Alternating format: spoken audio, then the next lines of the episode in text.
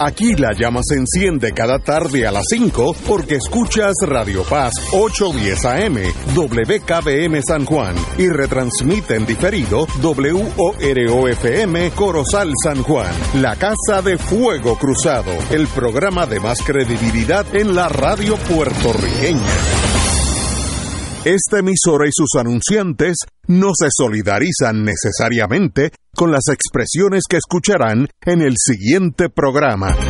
Son las 5 de la tarde, hora de escuchar Fuego Cruzado, el programa de más credibilidad en la radio puertorriqueña, en las voces de Ignacio Rivera y sus panelistas invitados con su discusión política dinámica e incisiva de los acontecimientos más importantes del momento. Fuego Cruzado comienza ahora. Muy buenas tardes, amigos y amigas de Fuego Cruzado. Hoy es un jueves especial. Nosotros llevamos aquí unos 25, 26 años, pero yo creo que hoy es algo que sienta un, un, patrón nuevo, absolutamente nuevo, y es el mundo, yo no sé nada de eso, pero en Italia se dice el bel canto, no, la, la pegué de carambola. y tenemos para hacer las presentaciones de los artistas que tenemos aquí, este, al maestro Rosalín Pavón, que va a hacer, tú conoces los muchachos, vamos a empezar. Hoy se vamos a dedicar al arte del canto y de la ópera, de ese mundo del cual yo soy absolutamente ignorante, pero hoy voy a salir de aquí menos ignorante. Primeramente, un saludo a, a toda la radioaudiencia de, de, Fuego Cruzado, a todos esos amigos que nos escuchan. Eh, estamos eh, complacidos de estar aquí en esta tarde y compartir este rato con ustedes. Eh, y, y para mí algo muy especial también, porque estos tres jóvenes que nos acompañan esta tarde, eh, yo los conozco de hace mucho tiempo, cuando en sus comienzos en el conservatorio. Los tres debutaron conmigo jovencitos, en, en, en, sí, haciendo, haciendo ópera en el conservatorio, sí. Wow. Y luego con la sinfónica, o con la zarzuela, o con las diferentes compañías de teatro lírico de, de aquí en, San Juan. Eh, Sabe que Puerto Rico es un país que tiene un caudal de talento musical, pero los cantantes es algo increíble, en, tanto en el género popular como en el, como, el, como, como acabas de decir, en el bel canto y en la ópera. Y se encuentra con nosotros tres, tres personas que, que yo le tengo mucha un cariño muy especial porque los conozco hace tiempo. Este, por ejemplo, se cuenta con nosotros la soprano Anaís Mejías, este, que ella, ella este, eh, va a estar colaborando conmigo. Empezando en, a vivir por la sí, semblanza física, jovencito. Jovencito, sí, y se encuentra con que es la soprano, entonces se encuentra con nosotros el tenor Ángel Vargas, Ángel este, también lo, lo conozco hace mucho tiempo. Eh, sabe que la, la voz de tenor es la que yo digo, si yo, si yo no fuera director de orquesta me encantaría ser tenor. Anda, porque, porque, sí, porque que los tenores siempre nos, me roban el aplauso. yo creo que se roban más que el aplauso. Mira, yo puedo hacer el mejor concierto del mundo acompañando un tenor y termina el concierto y yo estoy, yo estoy solito en el camerino y, y, miro así por el pasillo y veo allí como aquel montón de gente en el camerino del tenor.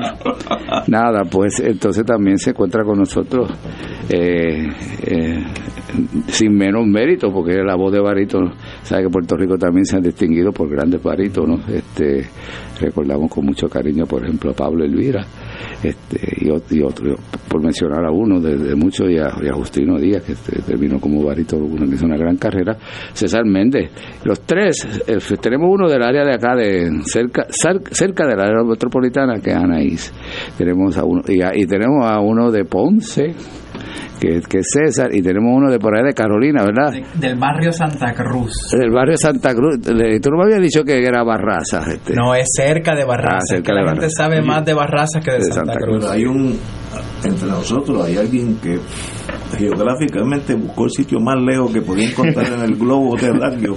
Y César Méndez Silvañoli vive en Vladivostok, Rusia. Así es, así es. Wow. Aquí estoy. Buenas tardes a todos. ¿Cuántos años llevas por allá?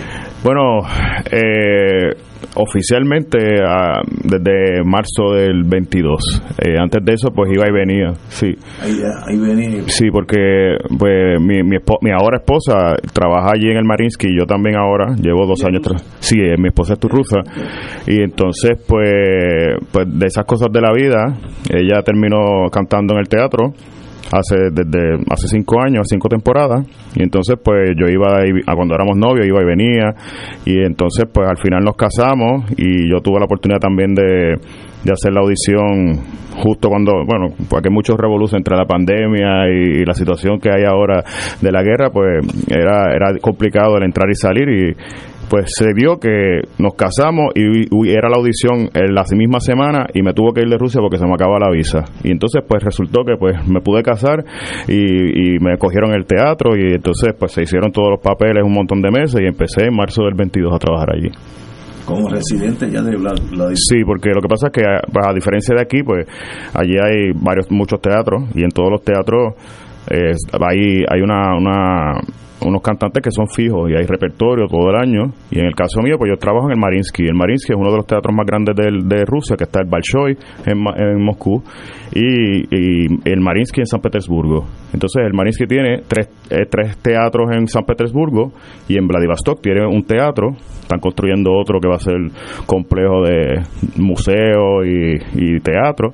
Y entonces tienen Vladikavkaz. Entonces yo trabajo allí en, en Vladivostok y mi mujer también Residen allí, eso es Sí, sí, o sea, somos como de funcionarios de gobierno, como quien, como quien dice. O sea, hay un sueldo y, y cantamos funciones, hay un repertorio que va pues, se va rotando pra- prácticamente todos los meses, hay un hay ballet y, y ópera. Entonces, pues hay, Wow. hay unos cuantos, no sé, como 50 cantantes más o menos, no menos, debe ser como 40 cantantes, más el coro, etcétera Y entonces, pues cada pues van planificando la- el mes y, y se hacen todos los días una ópera o una o, una, o un, un ballet extraordinario, es increíble que yo que soy hijo de la Guerra Fría todavía veo eso como el territorio enemigo. ¿sabes? Y, y uno, pues, ¿sabes? Tiene que abrir la mente porque el mundo ya cambió. En mi tiempo eso era imposible y hoy mira, reside allí y como si nada hubiera pasado. Fíjate, yo estoy pensando en el noviazgo de mis padres. Mi papá tenía que caminar todos los días en la guerra, sin, no había luz en la calle, de Río Piedras a la calle Canal de Santurce. Sin embargo, César tenía que ir de Puerto Rico a Vladivostok, no- detrás de la novia. No tanto, no tanto así, ¿No? porque eh, yo estaba en España también, o sea Ah, que bueno, voy, pero, pero Queda lejísimo. sí, sí, sí, sí. Un poquito más cerca. 9.600 kilómetros al este de Moscú. Wow. Al este de Moscú. Queda que- cerquita de Corea del Norte. Exacto, ju- justo arriba de, de Corea del Norte y al, al lado del mar de, de- de Japón. Y para venir para acá, yo estuve en Tenerife haciendo otra producción eh, antes de venir para acá, pero entonces yo vine Vladivostok-Moscú, que es un viaje como de ocho horas y pico. Después Moscú, porque ya no hay vuelos directos a Europa de, Rusia, pues hay que de- decidir por dónde te vas. Entonces, pues Moscú-Istambul, Istambul-Madrid. Y entonces, pues estuve en Tenerife, que fue mm, Madrid-Tenerife, y después, pues Madrid aquí. Y de regreso, pues voy directo allá. ¿Cuánto, ¿Cuánto tiempo va a estar en Puerto Rico? Pues estoy hasta el hasta el 20 porque la porque estamos aquí eh, tenemos la producción del Elixir de Amores que es el 18 de noviembre en el Centro de Bellas Artes Luisa Ferré y entonces pues pues ya tengo que regresar porque ya me- yo, yo cuando me voy tengo como una licencia sin sueldo como quien dice entonces pues hago contratos afuera y entonces tengo que ya regresar además que pues tengo mi familia allá mi mujer está embarazada y, Ay, y entonces wow. vamos a- Felicitaciones. El primer puertorriqueño ruso. pues yo no sé si el primero, pero pero en mi, en mi familia no se lo imaginaban, no se lo imaginaban. En este milenio. Quién sabe, no lo sé, no lo, no lo puedo dar con certeza, pero sí, es un, va a ser un, un bori ruso asiático. Excelente. Esto es un mundo que uno no vivió cuando nosotros crecíamos. El mundo era dividido en dos en dos par- parcelas y uno no cruzaba las parcelas. Y hoy en día, pues eso es bien excelente. Qué bueno que sea así. O cuando la cruzábamos pagábamos las consecuencias. Sí, sí. Y algunos, algunos las cruzaban y no regresaban. Oye, pero eh, tenés- nos queda Italia y, Ale- Bueno, y Alemania acá. Vamos a, a Boloña. Alemania. Vamos a Boloña. Anaís Mejías, soprano. Sí, muy buenas Háblame. tardes a toda la radioaudiencia y quiero precisar que yo soy de esa, yo le digo república, de esa gran república de Bayamón, no del área metro, yo soy de Bayamón, como el chicharrón. Este, pues eh, sí, yo me fui a los 21 años, eh, fomentada por, por mi mentor, el maestro Antonio Barasorda, a Siena, en Italia, a la Academia Quillana, que fue una escuela que él estudió cuando él tenía 20 años. Wow. Y él me dijo, yo no sé si te van a coger, porque ahí aceptan 10 personas al año. Pero tú trata, si no te cogen, pues te quedas de oyente y, y vas a aprender como quieras. y entonces fui, eh, la profesora me aceptó en el curso. La profesora es una gran soprano búlgaro, búlgara que se llama Raina Kabaivanska. Y de ahí me dice, vente a Bulgaria, que en Bulgaria damos becas para hacer estudios posgraduados en Italia. Y yo me fui en septiembre a Bulgaria, estuve un mes en Sofía y ahí me dieron una beca completa y me pude pagar, regresé a Puerto Rico, me gradué del conservatorio y me pude ir a Módena, que es la ciudad de Luciano Pavarotti, a, a hacer mis estudios posgraduados. Sí. Y ya ¿Y está. lleva, ¿Y lleva cuánto? ¿10 años en Italia? Entre una cosa y otra, 11. Pero yo he saltado, o sea, yo he saltado de diferentes partes de Italia, estuve en Alemania, en Múnich, que hablábamos, este, en Bulgaria, eh, me tocó estar pequeño periodo en Noruega, eh, hasta por trabajo me tocó ir a Moscú con los alemanes. Qué bien, qué bien. Siena queda cerca de Siena, Florencia. sí, Cerca. Siena es en Toscana. Sí, eso es precioso, esa parte de Italia. Es una belleza, Sí. pero la Puglia es mi lugar favorito. En la Puglia abajo, esa la conozco también. Lo sé, lo sé. Tuvo, tuvo una hija que nació allí. Wow. Eh, pero qué interesante. Y en mi mundo, que es chiqui, fue chiquito, ¿cómo ustedes llegan a hacer todas esas cosas? En algún momento en su juventud, de adolescente, me imagino, ustedes decidieron, pues este es mi camino. Po- Porque Pues- eso no, no, eso no se enseña, tú no vas a un sitio y te enseñan a, a- a querer el arte o hacer, eso es algo que nace en ti, ¿no? Claro, pues en mi caso, eh, yo soy hija única, yo rompí el molde cuando nací y mi padre era, eh, él fue administrador de- del centro cardiovascular y trabajaba en el departamento de salud y mi madre es farmacéutica. Entonces, como yo era solita, me ponían a hacer muchas cosas. Yo jugué todos los deportes que había, bailé ballet desde los tres años y en un momento me ponen en el coro de niños de San Juan y ahí... eh, Eso, eso te gustó. pues no, no fue tanto que me gustó como que a- nosotros estamos obligados a ver dos conciertos de la Sinfónica al año. Ahí yo tenía 11 años. Y el primer concierto que fui a ver fue una Turandot en el Festival Casals. Y tenía 11 años, estaba en el Palomar de Bellas Artes y vi a César Hernández cantando Nessun Dorma. Yo estaba al lado de papi y le dije, esto es lo que yo quiero hacer por el resto de mi vida. Qué lindo, qué lindo. Y, y hasta ese momento yo decía, no, yo voy a ser cardióloga. Sí, Pepe. Y, y de ahí eh, me acuerdo. Pues, de ahí pues decidí decidí seguir pues mis estudios de encanto pero cuando me tocó graduarme de high school que me gradué del colegio Santa Rosa en Bayamón mi padre me dice tienes que entrar a la Universidad de Puerto Rico a estudiar una carrera que te permita tener un, un fondo. Y yo obviamente pues dije pues claro pues voy a entrar a la Facultad de Humanidades a tener un fondo. Y entré a lenguas modernas con un minor en filosofía porque obviamente de eso se puede vivir. Y, y entonces ahí fue que aprendí mis idiomas este y estaba en el conservatorio al mismo tiempo Eh, en ese tiempo pues fui parte de, de la huelga del 2010 que fue un momento que a mí me cambió mucho como persona porque me, me enseñó sobre sobre justicia política y democracia y de, ahí después de eso pues no terminé la universidad mm, por la huelga y mi papá me dijo pues te tienes que enfocar en el conservatorio termina tus estudios y después te vas a Europa, tienes dos años para hacer tus estudios posgraduados. No más, no menos, porque nosotros no damos para más nada. Y ahí yo dije, pues ok, y ahí me fui. Hija única. Hija Te única. graduaste del conservatorio Me gradué del conservatorio. y de ahí fuiste a dónde?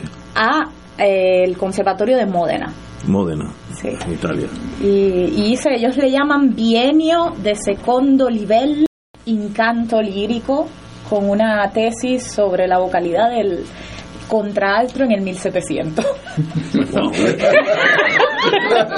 ¿Puedes, puedes repetir eso otra vez? Bueno, voy a decirlo en español. El mío dice Master of Music. A, a mí, a mí me llaman, a mí me llaman doctor en Italia. Sí, sí, yo también dice eso. Y, y te graduaste, eso es como una especie de universidad. Es un conservatorio, es una universidad, eh, sí. posterior, de grados posteriores. Sí, sí, Ah, es el grado más alto que uno puede tener en música en Italia.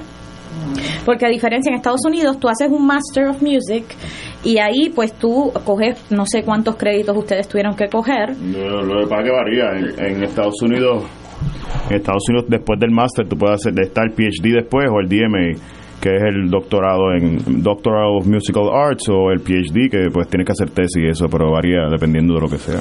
En mi caso era mezclado todo, concentrado. Tienes que hacer tesis, tuve que hacer 40 exámenes en italiano que era ante una comisión. Los exámenes ahí son Orales. ellos- orales. Le dicen este el método socrático.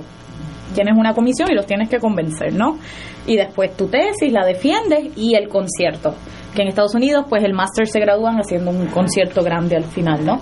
Sí, en mi caso había eh, recital de, de terminal y, y eh, también tuve un, un examen comprensivo, 45 minutos con un panel hablando de ópera y ¿En, de... en dónde tú estudiaste? Yo estudié en el, César. eh, en el Conservatorio de Música de Bueno, primero estudié en la Inter de San Germán, estuve dos años allí. Y entonces después, porque la primera vez que audicioné para el conservatorio no me cogieron. eso es un secreto, un secreto a voces. No, pero esos son cantazos que le da vida a uno, porque a veces uno se cree más de lo que sabe. que lo Y entonces en ese momento, pues no me preparé. La, la primera vez que hice la audición, pues no me preparé bien y, y pues no me cogieron. Entonces estuve en, en- en la Inter de San Germán y ahí estuve dos años, ahí me prepararon y entonces después estuve en el conservatorio. Cuando me gradué, me fui para Estados Unidos y hice un máster en, en la Universidad de Cincinnati, College Conservatory of Music. Y después de ahí, pues estuve cantando un poco, haciendo programas de artistas jóvenes en Estados Unidos. Estuve en Kentucky Opera, después en Des Moines, Sarasota Opera. Y empecé a cantar un poco y luego, en el 17, fue que estuve en, en Valencia, que hice un programa de artistas jóvenes en el Palau de les Arts en Valencia, que, que antiguamente era el, programa de Plácido Domingo, de no, Centro de Perfeccionamiento de Plácido Domingo. Ahora es el de Palau de les Arts, porque, pues, pues, como pasan las cosas. Y después de eso hice otro máster en, en, en la, en el Conservatorio de Valencia y, y así, y ahora pues estoy cantando por ahí. ¿Cómo, cómo llega a Rusia? ¿Cómo llega a Vladivostok? Pues llegué por eh, porque mi, mu- mi esposa también estuvo en el programa de Plácido un tiempo, tuvo un año. Ella, eh, nosotros hicimos la audición juntos, ella la cogieron el primer año y a mí no. Entonces después ella en el segundo año eh, la, le dieron un contrato profesional, le decían no, no te hace falta hacer el programa y entonces a mí me cogieron el programa. Entonces en ese momento ella tuvo que regresarse a Rusia porque pues como cuando tú eres extranjero en un país que no es el tuyo, si no tienes contratos o, o estudias o te tienes que ir rápido. Entonces pues ella se tuvo que ir y regresó para hacer el contrato y entonces tuvo que empezar a vivir otra vez en Rusia. Y ahí ella estuvo un año trabajando en un teatro cerca de su ciudad natal, en Krasnodar, eh, que ella es de Novorossiysk, del, del, cerca del Mar Negro. Y entonces, pues estuvo un año allí y el, y el director de, de ese teatro la- le dijo de la audición de Vladivostok y ella la, aceptaron allá.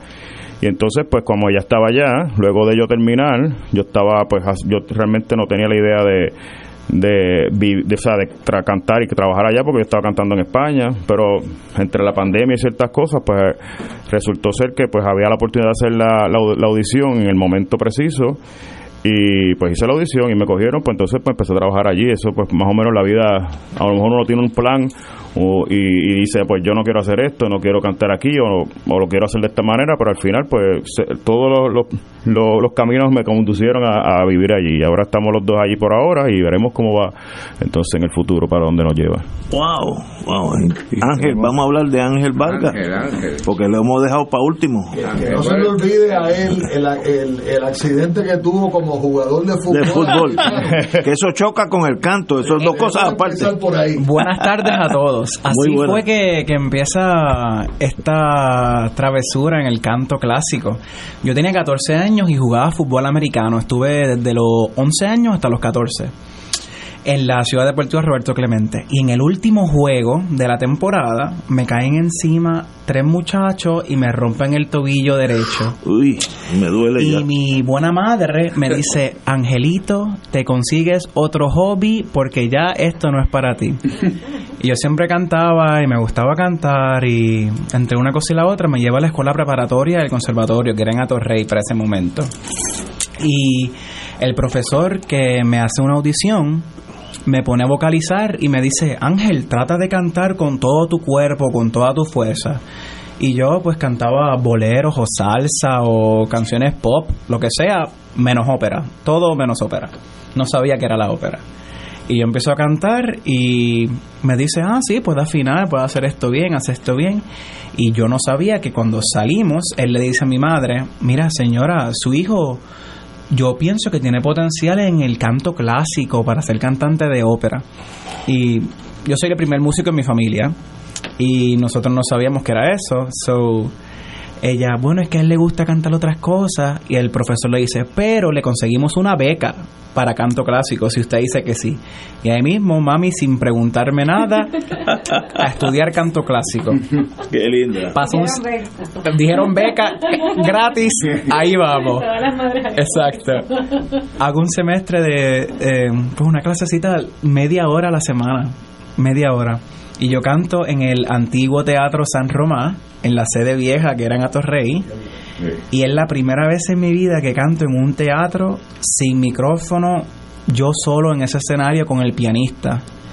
Y yo me acuerdo que en el ensayo general para el concierto, yo abro la, yo abro la boca y sale ese sonido y el rebote que yo recibía y las sensaciones, las vibraciones que yo sentía en mi cuerpo, fue una cosa mágica que ahí mismo yo dije, diantre, pero ¿qué es esto? y me encantó, me enamoré y una cosa me llevó a la otra y decidí, cuando tenía 18 años, me aceptaron en, en la UPI en un bachillerato en ciencias en matemáticas concentradas. Y mi madre me pregunta, Ángel, ¿tú estás seguro que tú quieres hacer eso? Y yo, en verdad, no, en verdad me quiero cantar, pero no sé, guía. Olvídate, tírate. ¿Qué vamos a perder? No vamos a perder nada. Si eso es lo que te apasiona, si eso es lo que te gusta. Eso, eso es una buena madre. Vamos para adelante. Es una buena madre. Y pues me gradué del Conservatorio de Música de Puerto Rico en el 2015, en el 2015. Y eh, sigo. Y, y de ahí fui. Llegaste a la universidad en Texas, te debe estar escuchando. Tienes un papá sustituto que participa aquí los viernes. ¿Quién? Que es el doctor Fernando. Ah, es verdad, sí. Mm. El doctor Fernando me escuchó a mí en un concierto que yo hice hace dos años atrás.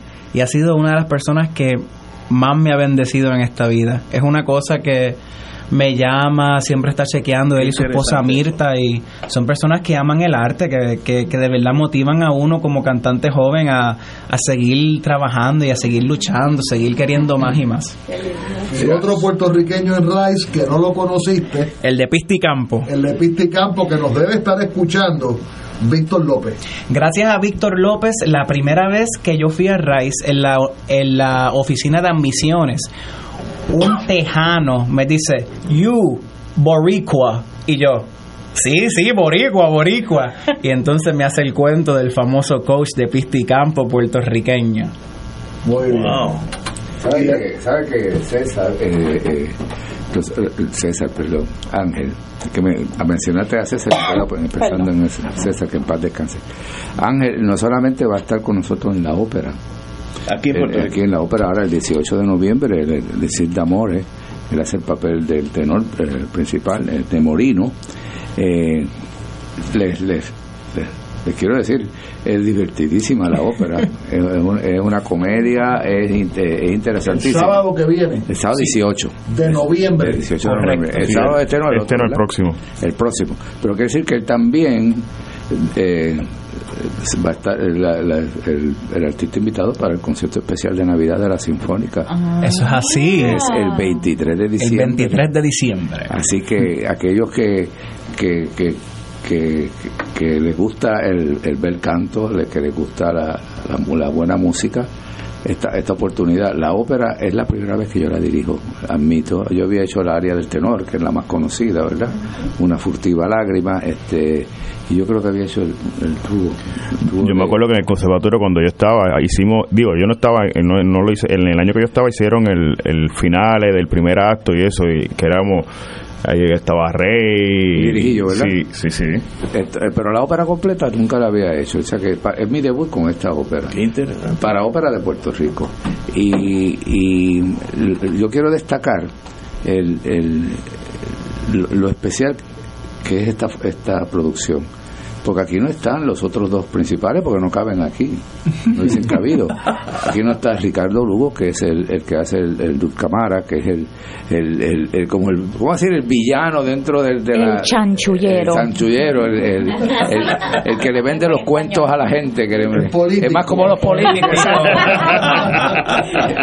Ricardo es otro ponceño que eh, ha hecho ya hasta ha cantado en el Metropolitan ha cantado en importantes casas de ópera eh, otro ponceño porque Ponce sabe que desde Paoli se, nos, se quedaron con Podemos el- decirlo, Ponce Ponce y lo demás, Eh, pues. sí, no, cállate este. y tenemos también a Elizabeth Rodríguez, Elizabeth Rodríguez el otro, el otro rol el de Janeta que es de Caguas. ella, ella es de O sea, Caguas. nosotros somos la triada aquí, Carolina, Bayamón y Caguas en contra de los ponceños. Ah, ah, bueno, sí. Pero, Ah, tiene que- pero, tienen que defenderse. pero estamos, pero estamos en mayoría porque Gilberto Valenzuela también es de Ponce, así que ahí, Ah, ahí- director, la dirección. Pero estamos tres contra tres, eso está bien. Pero el maestro Pavón es de Mayagüez. Mire, y esto es con esto es con la sinfónica, pero vuelvo donde, eh, a, a donde Ángel, porque Ángel este eh, también estudió en Italia, este, estuvo recientemente allá, y nos puede decir un poquito sobre. Estuve en un programa que se llama el Mascarad Opera Studio. Estuve casi tres años enteros en Florencia. Firenze. Sí. Al que le estaba comentando que vivía a una cuadra del Arno. Una cosa espectacular que esas caminatas de todos los días por supermercado y uno ahí al lado de tanta belleza, tanta arquitectura, tanta arte, era increíble. Ahí donde está el Ponte Vecchio, ¿verdad? Sí, el Pontevecchio. Y no es la sangría que venden en, en el supermercado aquí. Es el verdadero Ponte Florencia es de los sitios más lindos del mundo, ¿sabes? No, Eso, eso es precioso. Yo- yo por allí. En otro, no era el bel canto, era la bela guerra. No, no, pero tuve una suerte y aprendí muchísimo en mis tres añitos por allá. Y Y tres años, wow. de verdad que O sea, aprendiste a hablar italiano, entonces. Cierto, cierto. Anaí lo habla más que yo, pero me defiendo. Bueno, nosotros estudiamos por primera vez la ópera.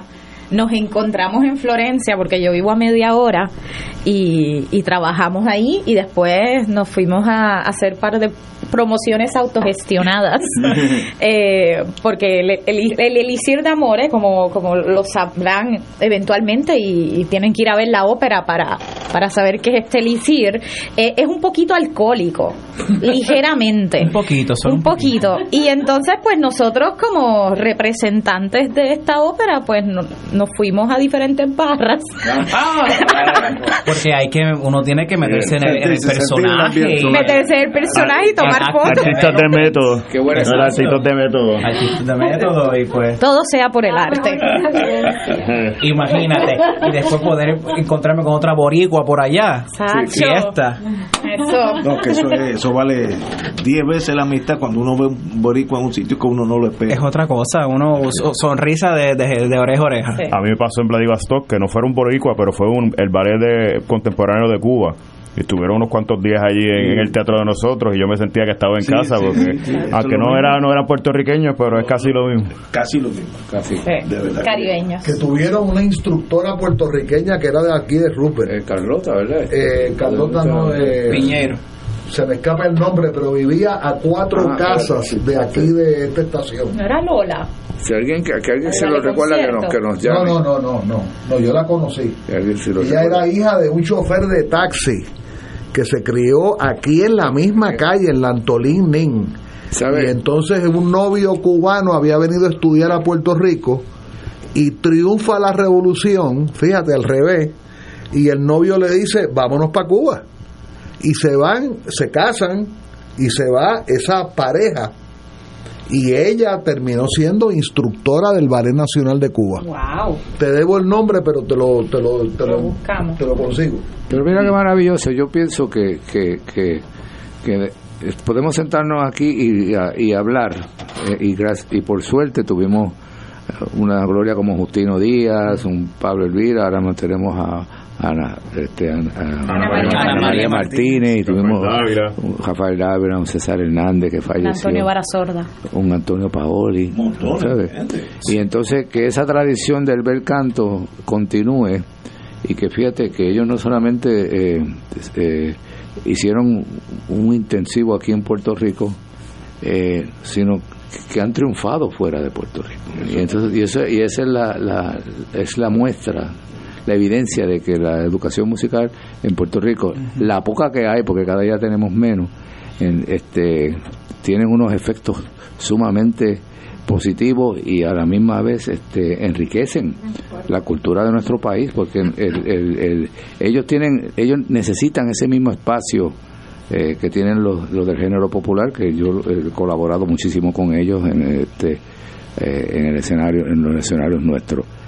Y, y qué mejor que, que una producción eh, con ellos para que nuestro público pueda evidenciar eso, ir allí y ver la, la, la- cómo estos jóvenes a temprana edad están este, ya haciendo un trabajo a nivel a un nivel profesional alto y de eso que se trata este de que de, que nosotros no importa lo que pensemos políticamente o lo que sea tenemos que continuar este eh, eh, eh, cultivando la, la- la- nuestra juventud no solamente en los deportes y en otras cosas sino en, las artes en general porque yo soy eh, abogado de todas las artes, sea el teatro, sea la danza, lo que sea, las artes plásticas, lo que sea. Yo tengo una hija que, que es violinista, pero tengo una hija que es, este, es diseñadora y, est- estudió arte aquí en artes plásticas ahora y ella me decía que de las mejores escuelas que teníamos, que había, que ella había conocido. El, el- y gracias a Fuego Cruzado por tener este interés en, en- en que estos jóvenes puedan dar su testimonio y es eh, y, y va a ser evidenciado allí el, el, el sábado 18 el, el Ticket Center con ay es con la Sinfónica es con la Sinfónica en el Foso o sea con nuestra gran orquesta sinfónica ¿Cómo se llama el- esa noche? Como, ¿qué, ¿Qué título tiene? La? Bueno, la ópera Elixir de Amor, el, de Elixir de la- del Amor, y este y es del italiano este eh, Gai- Gaetano. Gaetano Gaetano Donizetti, Donizetti. Donizetti. Eh, y, y es una ópera, como le dije, divertidísima. No se van a aburrir. Además, se ponen los subtítulos en español arriba, ¿verdad? Para los que no entiendan el italiano. No, pero si, si me permite, una Claro que cosa sí. que siempre pasa con la ópera es que piensan que es un arte elitista. Y es lo más lejos de la realidad. La ópera eran las telenovelas que yo me crié viendo de Televisa, pero en esa época, ¿no? Bueno, este y la gente iba y conocía las tramas, este cantaba las canciones. Y, y no es no tiene que ver con estatus ni política ni religión. Si la, la música te mueve eso es lo que importa, incluso si no entiendes lo que están diciendo, porque es nuestro trabajo como intérprete hacer que las personas entiendan lo que está ocurriendo. Y es una historia de amor universal, eh, divertida, nadie se muere. No, No. usualmente la gente se muere, no es una tragedia. Y también, pues, me, hablo por los tres, ¿no?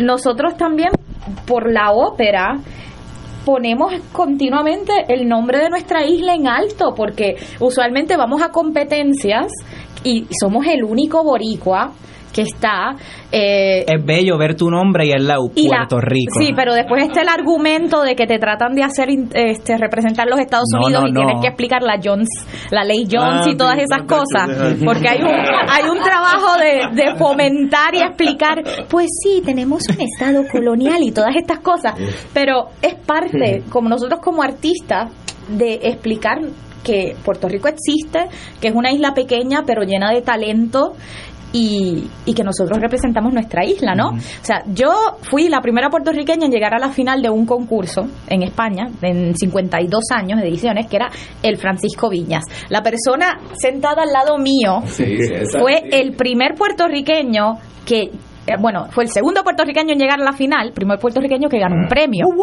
que fue el premio de Zarzuela, por favor. Dilo, dilo, Yo no, dilo. yo no sé si fue el primero o el segundo realmente, yo pero estoy El- orgulloso el que segundo, te lo puedo estoy asegurar. orgulloso de que, que pude llegar a la final y que y que gané el premio de la- de- del Teatro de la Zarzuela en España, ¿verdad? Que uno pensaría que, que un puertorriqueño pues ganarían siempre los, los, los españoles haciendo eso, pero pues a mí me tocó ese año El y sí, canté en el liceo la final.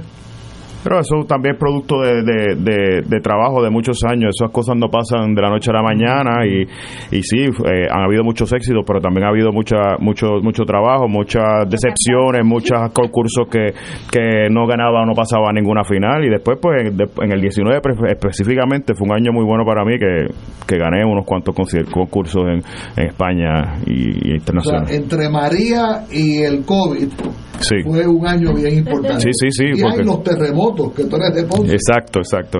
Pasa que como yo ya estaba desde el 17 estaba en España, pues yo, eh, pues María lo pasé de camino a, a un contrato que tuve en San Petersburg, en Florida, que me acuerdo como hoy. Yo estaba cantando Fausto, eh, iba a cantar Fausto en, en San Petersburg, en, en, en- en Florida. Y, y estaba en el avión. Ese ese, ese eh, el día de, de María estaba pasándole por encima y llegué a, a, a Florida ese momento. Y entonces pues después regresé a España pero pero sí me, me recuerdo como ahora que, que Tenemos que, tenemos que ir a una pausa, pero esto de verdad que ha sido un día eh, muy especial para Fuego Cruzado. Vamos a una pausa y regresamos con los cantores.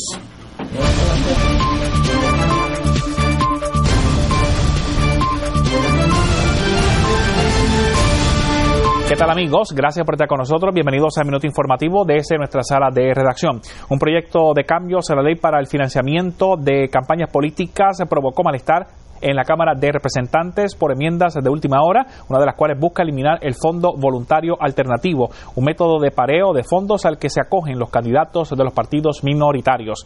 La medida fue rechazada en el debate por el movimiento Victoria Ciudadana, el Partido Independentista Puertorriqueño y Proyecto Dignidad, y se iba a llevar a votación pero se dejó en suspenso luego que el vicepresidente de la Cámara, José Coni Varela, sorpresivamente pidió que lo sacaran como uno de los autores de la pieza legislativa. La medida fue radicada por Varela Fernández junto con el presidente de la Cámara, Rafael Tatito Hernández. Los esperamos a las 6 en Noticias 13 por Teleoro.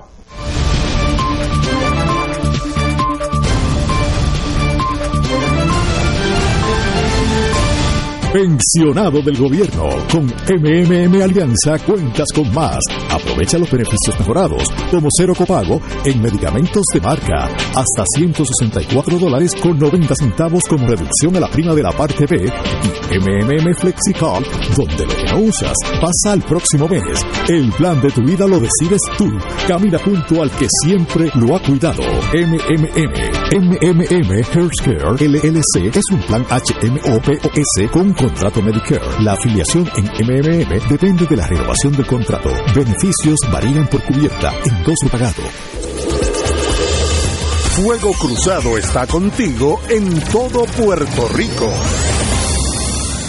El licenciado Ricardo Pascual cuenta con 33 años de abogado en la práctica civil de daños y perjuicios, caídas, accidentes, accidentes de tránsito y otros. El licenciado ofrece consultas gratis e incluso, si no puede llegar a la oficina, vamos a su residencia. Si usted, un familiar o una amistad ha sufrido un accidente, llame para cita y consulta al teléfono 787-510-4883, 510-4883. La oficina del licenciado Pascual está en el Centro Internacional de Mercadeo, carretera 165, Torre 1, oficina 210 en Guaynabo, frente a la cárcel federal. Recuerde, llame para orientarle y ayudarle al 787-510-4883, 510-4883. Licenciado Ricardo Pascual. Algunos los llaman soñadores, que tienen la cabeza en las nubes.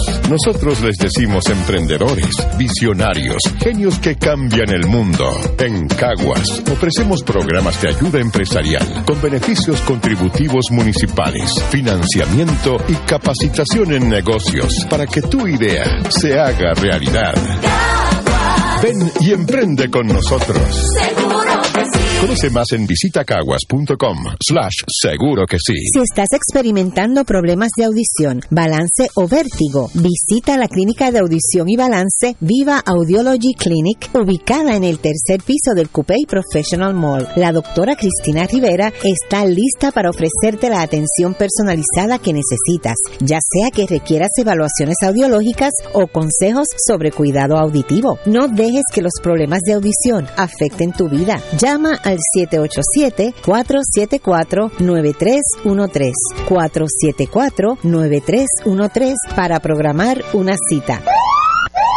¿Tienes una casa de herencia? Compramos Casas Cash, somos tu mejor alternativa. Llama al 787-667-3959. ¿Tienes una propiedad con deuda contributiva sobre la propiedad que está deteriorada y con problemas legales? Llama a Compramos Casas Cash al 787-667-3959. No pierdas tu casa. Compramos Casas Cash. Pagamos todos los gastos legales. Visitamos tu propiedad sin compromiso alguno. Llama ya al 787 667 667-3959. 787-667-3959. Un proceso totalmente gratis. Y ahora continúa Fuego Cruzado. Este segmento es presentado por MMM.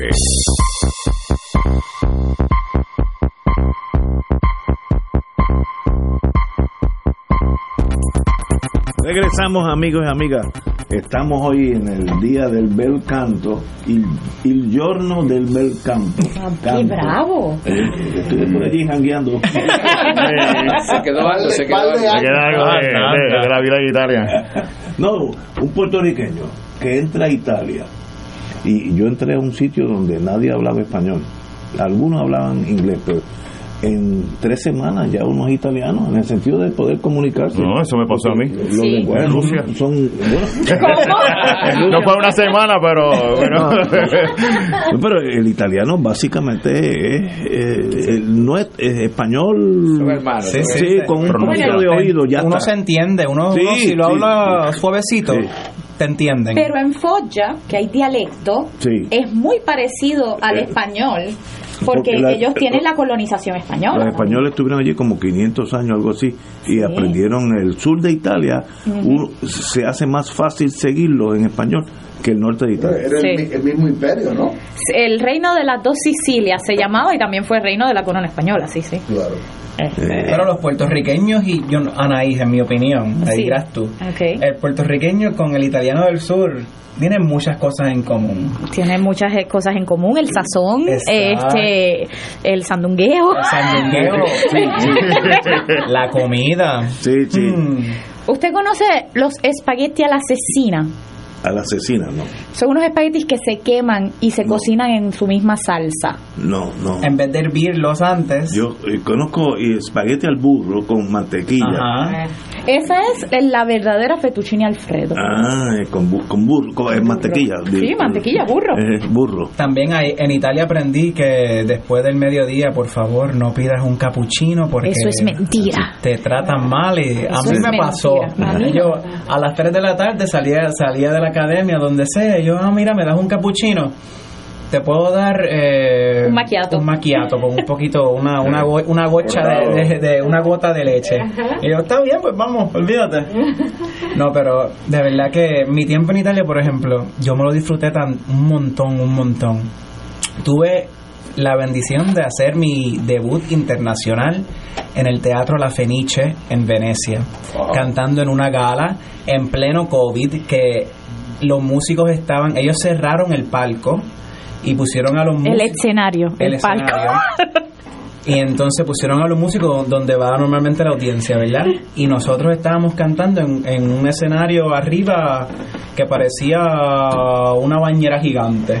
Y, y nada más arriba en los balcones había un poquito de público. Pero ese fue mi debut internacional. Y tengo una foto yo súper feliz con la bandera de Puerto Rico en ese teatro con todas las luces y Una experiencia increíble. ¿Cómo se llama el teatro? El teatro La Fenice en Venecia. ¿Qué hay, qué hay que hacer como padre? ¿Qué, qué hay que hacer para fomentar esto, para que sean cada vez más jóvenes los que... Bueno, pues el Instituto de Cultura podría Oye, ¿verdad? apoyar las artes. Oye, ¿verdad? Ahora que estamos en elecciones, empiecen a hacer promesas. este es el momento adecuado. Pero sabes que, y, y, y- y lo veo así, yo creo que cuando el país tiene la oportunidad, por ejemplo, como muy bien dice, am, de programas como este, que abren oportunidades para los jóvenes, para que la gente sepa que ustedes son reales, porque la cultura se ha perdido tanto que ya la gente pensaría que estas oportunidades no, no se están dando en Puerto Rico. O sea, yo, yo creo que, y, y por eso les decía, o sea, que, que hay que hacer para, para darle, ¿verdad? Mm, Más allá de este brazo opresor que lo que hace es quitarle oportunidades eh, y fomentar nuestra cultura, pero ¿qué, podemos hacer para remar un poco contra esa corriente? Para mí lo más importante es empezar desde ni- niño. A mí lo que me ayudó fue estar en el coro niños de Ponce de cuarto grado. Que, me, que no eran como tal ópera, pero me, me, me, me, me, me instó el, el amor por la música desde chiquito y a aprender solfeo, etcétera. El, el llevar a la orquesta a, lo- a los diferentes a, la- a las escuelas a hacer funciones escolares. El que porque la gente no importa si van a ser músicos o no el que tengan esa educación ar- de arte integral llena, eso siempre va a haber. Y en vez de invertir dinero en defensa, por ejemplo, como están haciendo todos los países del mundo, pues invertir más en cultura, eh, porque eso es lo que une a la gente. Pero a lo mejor- el problema es que a lo mejor eso no es lo que lo que eh, lo que quieren, lo que quieren o lo que supuestamente no deja dinero. Pero la, la cultura mueve muchísimo dinero también. Lo Bueno, que pasa yo- es que cuando Puerto Rico tenía era el, el- estaba en el pico de los hoteles en la Unión de Músicos de Puerto Rico tenía eh, yo no sé cientos de miembros de, todos músicos puertorriqueños. Y yo recuerdo eso yo tenía 21 22 años yo tocaba en los hoteles. Y habíamos en la nómina de un hotel fácil 20 30 músicos ¿Por qué eso se acabó? Bueno, eh, bueno, el mundo cambió, la tecnología y todas esas cosas. Ahora un músico con computadora es una orquesta, ¿verdad? Pero no, no, no deja de. Fíjate, tú mencionaste algo que no te aceptaron el conservatorio, pero pudiste en San Germán por dos años. porque Y yo conozco la facultad de, de Claro. vocal en San Germán. Yo sé que son, yo los conozco, son excelentes maestros los que hay allí. Pero ah, vu- vuelvo, volvemos a lo mismo cada vez hay menos este, educación musical en las escuelas, cada vez hay menos. Hay, no es que no la hay, la hay, pero cada vez hay menos énfasis en la en, en el promover y eso es algo como ella, ella le preocupa, ella hace la pregunta y cierto, ¿qué hay que hacer? Hay que volver a, aquellos festivales de coro como cuando yo era joven, ¿entiendes? yo también fui de Sí, ¿te coro de campana y de coro Sí. de, de coro en Festivales en de Puerto coro. Rico e internacionales Sí, hay que volver a Eso está, ¿verdad? A lo mejor suena hasta soñador lo que voy a decir. Hay que soñar. hay que- Pero a veces yo pienso que hasta llevar esto a las plazas Absolutamente. Bueno, es que, eh, Ópera al es Fresco existía también. ¿verdad? Sacarlo. Es un proyecto que- No, no, no podemos como, vamos a decir Las cosas no es solo San Juan. Es correcto, es correcto. Nosotros como, ¿verdad? Como, como- Mira, yo, yo siempre ¿verdad? vengo a este panel y Rafi lo sabe. Yo tengo un pensamiento de lo mucho que nosotros hablamos de lo mal que están las cosas, pero la poca capacidad que tenemos de hacer puentes y canales de comunicación para que las cosas cambien. Eh, eh, tenemos tanto tiempo para pensar en segregarnos que creo que no utilizamos esa misma cantidad de tiempo ni energías para unirnos en propósito. No, y, y la infraestructura está también. ¿Cuántos teatros hay en Puerto Rico? ¿Cuántos centros de bellas artes han construido en todo en todo Puerto Rico? Ahí hay otros que están cerrados que deberían estar abiertos y deberían haberlos el, el, el ¿cuánto lleva el Teatro la Perla cerrado? Está el Yagüez, está El Yagüez. Ahí- Yagüez está abierto. Está abierto, sí, pero que, que hay teatro en todo. En Juana Díaz hicieron Bellas Artes de los más bonitos. En Caguas está el Bellas Artes, en Humacao. En Hay un montón de, Oyer, espacios. Braulio Pero Lo que- yo pienso que también es recordarle a nuestra a nuestra audiencia, a nuestro público, que mira la, la música, por ejemplo, la música clásica es súper accesible. En el conservatorio están los conciertos de los martes de estudiantes y los domingos, los miércoles está jazz en la tarde y son eventos que se dan Mira, todas y- las semanas gratis. Y sabes que Anaís trae un punto que, que es cierto, ¿no? A ella le, le provoca este mundo de la música su mamá. Pero ¿qué pasa? Que, que no sé si ustedes han tenido quizás pienso que no, ¿verdad? Pero yo he sido una persona que he tenido la oportunidad dentro ¿verdad? De, la, de, de lo que hago todos los días, de ir a cada comunidad, a cada rinconcito. Y yo estoy segurísima, pero segurísima, que hay muchísimos niños que no han tenido la oportunidad, que ha tenido Anaís, que mamá conozca de este mundo, que sepa insentarme y que sepa llevarme. Entonces, por eso les decía, como que cómo lo hacemos, porque yo, soy una persona que, que piensa que mm, la gente dice que los problemas del país los resuelven los partidos o, o las figuras. Y yo creo que ustedes, igual que yo, están convencidos que la única solución real de todos estos problemas es la acción. Sí, hay, hay una responsabilidad de la comunidad una responsabilidad que viene desde la casa, desde la escuela. Las canciones infantiles puertorriqueñas que son tan hermosas ya no se encantan en las en las La escuelas escuela. primarias. Este, yo creo que a lo mejor si en todas las escuelas en el currículo de educación se pusiera una clase de mm, apreciación musical como se hace una hora de educación física, vamos a empezar pequeñito para después pensar algo más, ¿no? Pero ahora eh, Ángel menciona esta chica que también llegó a las finales, a las semifinales del Metropolitan. Ella se llama Lucila Zavala, eh, que es mm, no viene al caso, pero es una es una mm, chica que ha tenido muchas dificultades en la vida. Y ella ha estado ahí como un tren derechito. Y ella era la vecina de atrás de mi casa y me escuchaba cantando cuando yo era pequeña. Y un día yo estoy así, escucho a alguien que está imitándome. Y yo digo, pero yo estoy loca, estoy ya alucinando lo que canto. Y entonces mi papá me dice, no, es esta chica que quiere aprender a cantar. Ella tenía como 11 años. Yo le di mis libros, le dije, mira, entra a la escuela libre de música, haz esto, haz lo otro. Y ahora está en la misma universidad de Ángel. Estudiando con Ana María Martínez. Estudiando con Ana María Martínez, ella ha ido un sinnúmero de veces a casa mía porque para mí, ella, yo digo, tú eres como sangre de mi sangre.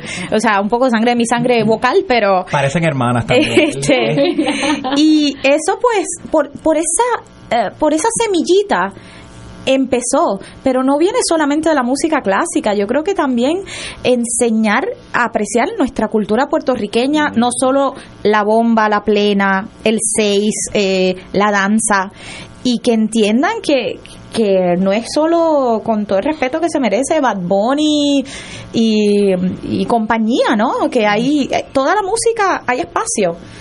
Este, y sí, lo- los alcaldes se tienen que poner las pilas y, ir a las plazas y, esparcir esto. Yo me acuerdo que mi, mi- uno de los recuerdos más lindos en Cagua, Opera al Fresco, que, que le hacía el fenecido Antonio Barazorda, eh, cantamos una zarzuela y eh, el borrachito que estaba ahí en la en, en la plaza. Siempre hay uno, siempre hay uno. vino llorando y me dijo tú fuiste la que más me gustó y eso para mí valió más que cualquier cosa porque él le gusta porque le llegó no porque supiera no porque es un estatus Fíjate, alguien, alguien mencionó aquí ahora mismo, el Departamento de Educación de nosotros recibe más dinero que el presupuesto de muchos países del mundo. Solamente educación en Puerto Rico.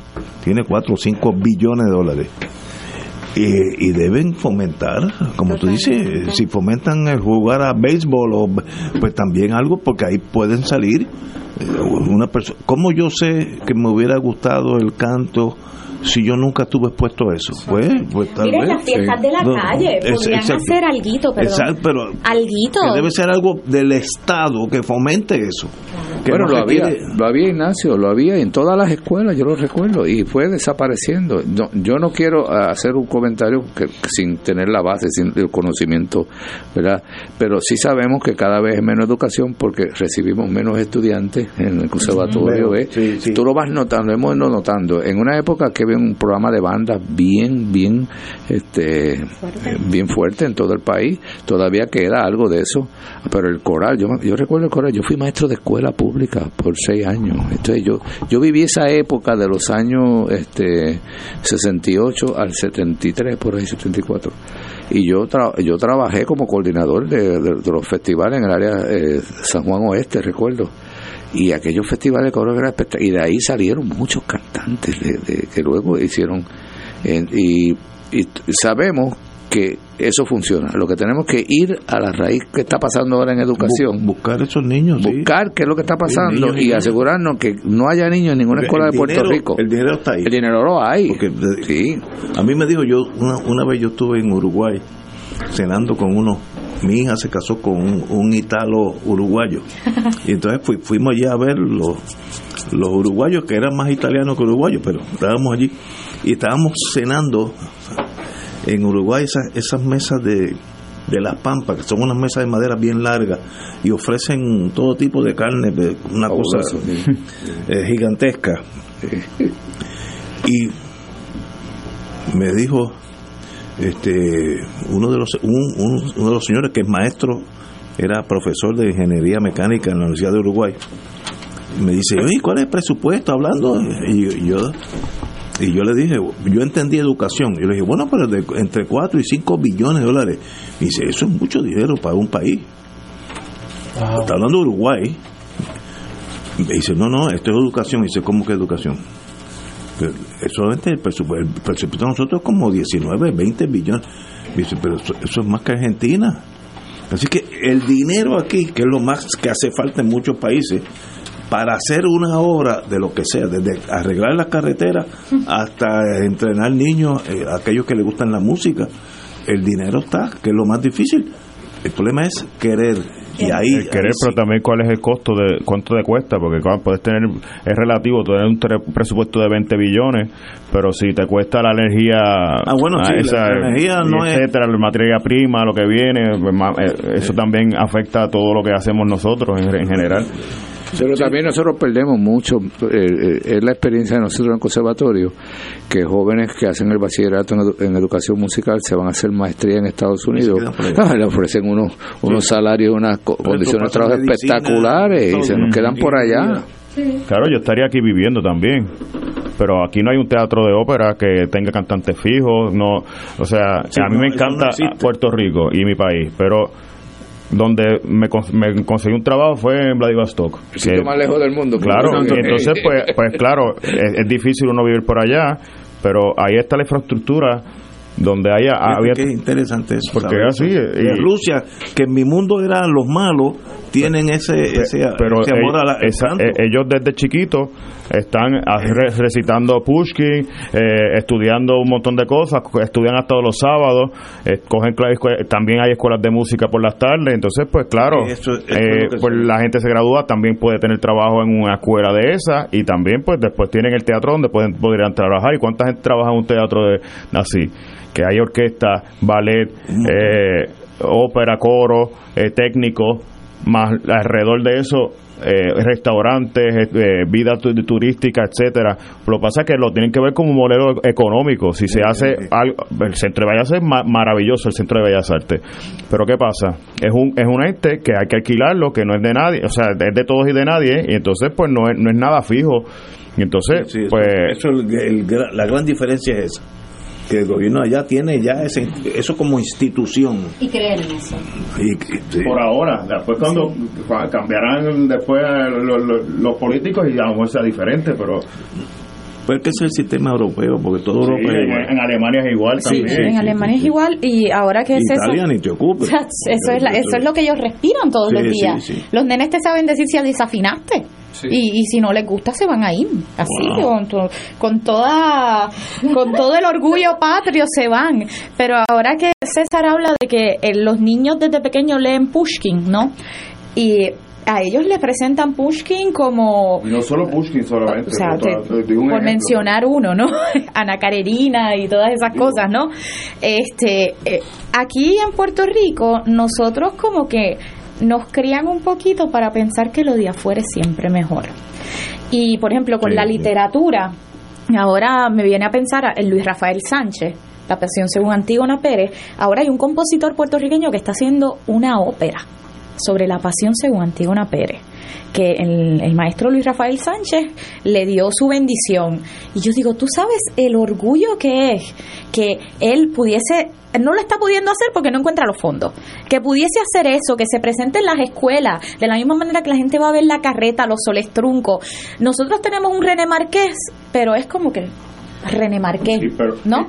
Y que es importante eso también, es que hay que fomentar lo de aquí y lo de los demás, porque es que aquí no se lee ni siquiera lo, lo de afuera tampoco, porque ese es el problema, o sea, estamos aislados. eh, hay que hay que poner hay que fomentar lo de aquí y lo de los demás, porque en Rusia no solamente se, se digo, lo digo porque lo que con lo que conozco, no solo solamente se lee los rusos, se lee a Hans Christian Andersen, se, se, se leen todos los grandes, pues eso es importante, entonces nosotros nos quedamos en nada y, y no abrimos la mente, lo más importante de, de lo que estamos hablando originalmente es que hay que hay que educar a la- al, al pueblo desde chiquito, en, en general, en todo, una, una educación integral. Y eso va, va a ayudar a que seamos mejores profesionales en general, en, cualquier todo. profesión y mejores seres humanos, pero ahora estamos metidos en el teléfono también. Y que en el futuro tomemos mejores decisiones. Como dicen, salir de esa mente. Mira, no, no hemos dejado hablar a Rafael Anglada hoy. No, no, no, yo, no, yo quería escuchar a Ángel, pero quería solamente añadir dos oraciones. hace eso si estamos bien. Tres oraciones, tres oraciones. Primero es un homenaje a los papás de cada uno de ustedes. Muy cierto. Eh, es un homenaje, de una manera o de la otra. Segundo, es un homenaje a los muchos maestros que ustedes han tenido, no solamente aquí presente el maestro emérito Roselín Pavón, sino los maestros que tuvieron en escuela superior, que tuvieron en el bachillerato, eh, algún seminario. Y tercero, y muy importante, cada uno de ustedes lleva la banderita de Puerto Rico en el corazón. Y a mí me da mucha alegría que tú estés en Vladivostok, no solamente porque estás en Rusia, sino porque estás en el lugar más distante que... que o sea, después, después de Octo- la luna. no, no, bueno, después de Vladivostok viene Corea del Norte, que yo la visité una vez en el año 72. Y después viene la luna. Señores, tenemos, tenemos que dejarlo. Hoy ha sido un día muy especial para mí. Yo soy totalmente ignorante de ese mundo, pero de verdad que ustedes, ustedes me alegran y me dan esperanza para un futuro, un mejor Puerto Rico. Así que ustedes li- literalmente son la joya de nuestro Puerto Rico. Y recuerden la ópera Elisir d'Amore el 18 de noviembre en el Centro de Bellas Artes de Santurce a las 8 de la noche, bien. Orquesta Sinfónica de Puerto Rico, el maestro Rosalín Pavón. Y ópera de Puerto Rico. Boletos en Ticket Center. Después tenemos algo el 23 de Sí, el diciembre. de Navidad con la que no lo Sinfónica. hemos mencionado del todo. Bueno, venimos un día con Ángel sí, y oye, con, sí, bueno. mira, y con Yesenia eh, Cruz y, y Eduardo Villanueva que van a ser los, los bien, trovadores. excelente, y- excelente. Venimos a hablar un poquito Señores, de un eso. privilegio haberlo conocido. Como dije, ustedes, gracias, son, maestro, gracias. ustedes son lo mejor de Puerto Rico. Lo digo con toda Muchas gracias por la invitación. Muchísimas gracias. Oye, me imagino que Vladivostok un poquito frío los Que, no- que está frío y me están escuchando, lo están escuchando Ah, sí. allá. Así que. ¡Qué excelente! ¡Excelente! Un saludito, pues. Señores, va- vamos a una pausa, amigos. Yo quiero a alguien que me acompañe, que me lleve cositas a casa, que pueda hablar por teléfono, alguien que esté conmigo. Afiliado de Triple S Advantage, estamos contigo. Con la aplicación Triple S en casa, te llevamos salud a tu hogar para que no te pierdas ni una receta. Es fácil de usar y tú o tu cuidador pueden hacer la orden. Además, con Teleconsulta MD, tienes acceso a tus citas médicas virtuales desde tu hogar. Elige vivir en salud con Triple S Advantage. Actor pagado. Fuego Cruzado está contigo en todo Puerto Rico. Aquí la llama se enciende cada tarde a las 5 porque escuchas Radio Paz 810 AM, WKBM San Juan y retransmite en diferido WOROFM Corozal San Juan, la Casa de Fuego Cruzado, el programa de más credibilidad en la radio puertorriqueña.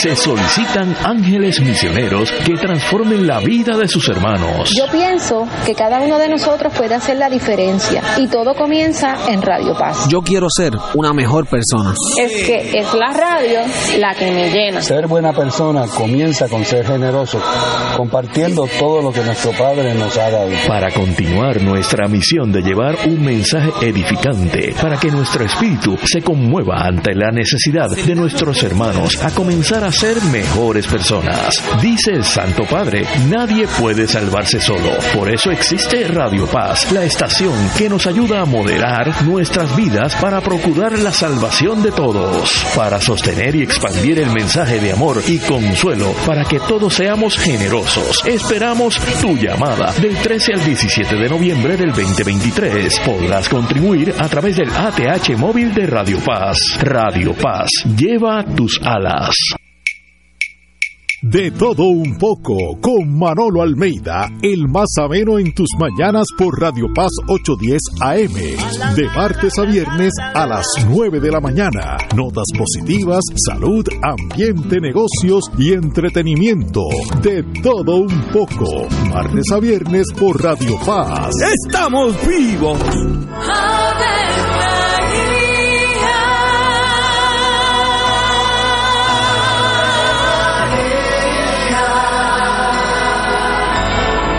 El ángel del Señor anunció a María.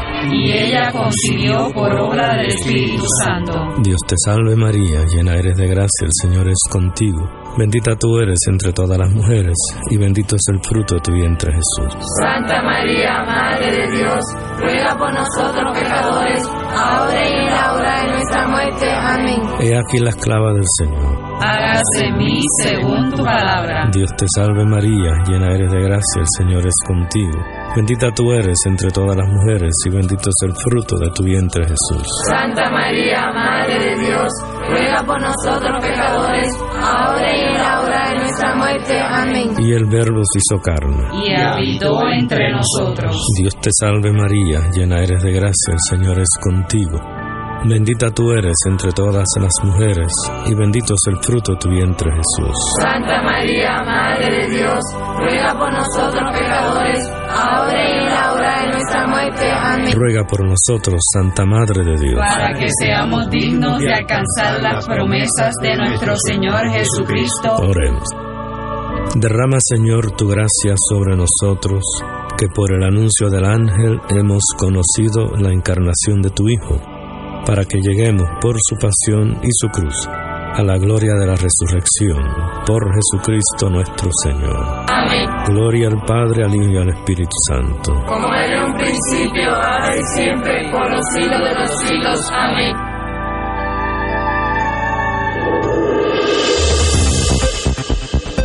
Y ahora continúa Fuego Cruzado.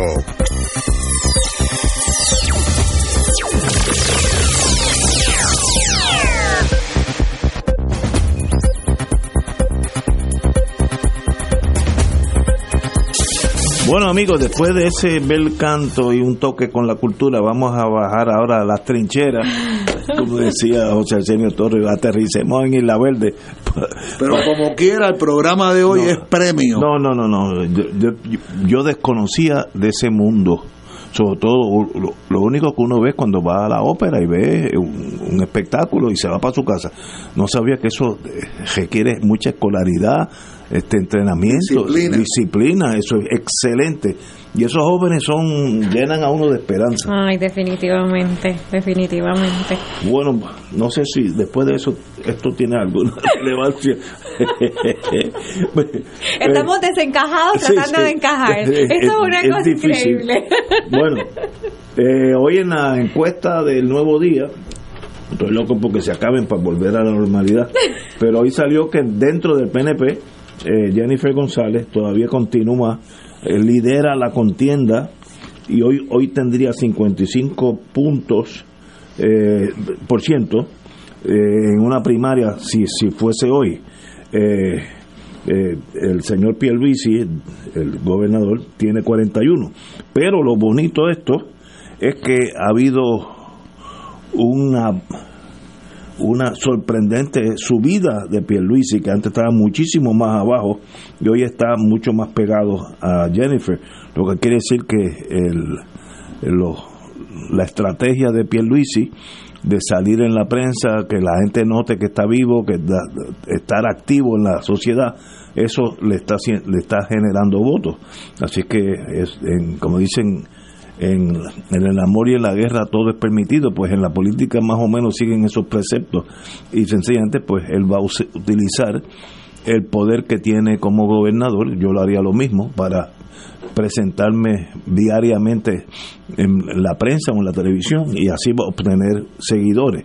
Eh, todavía falta lo mejor que es el año que viene cuando viene la, curva de los 1500 metros y ahí pues veremos política por un tubo y siete llaves, pero sencillamente lo importante es que Pierluisi y, y González, Jennifer González, se están pegando más. No, no, no va a ser una carrera como eh, hubiera sido hace seis meses, donde la señora Jennifer González estaba corriendo casi sola.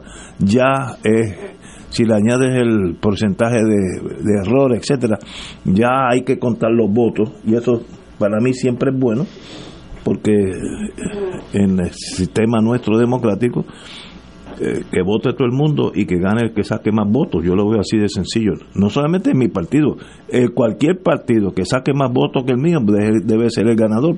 A la vida debe ser así, pero no hay mucha gente que no piensa como nosotros. Pero, ¿cómo tú ves, eh, compañera, cómo, tú ves esta este repunte de Pierluisi y esta pequeña baja de Jennifer?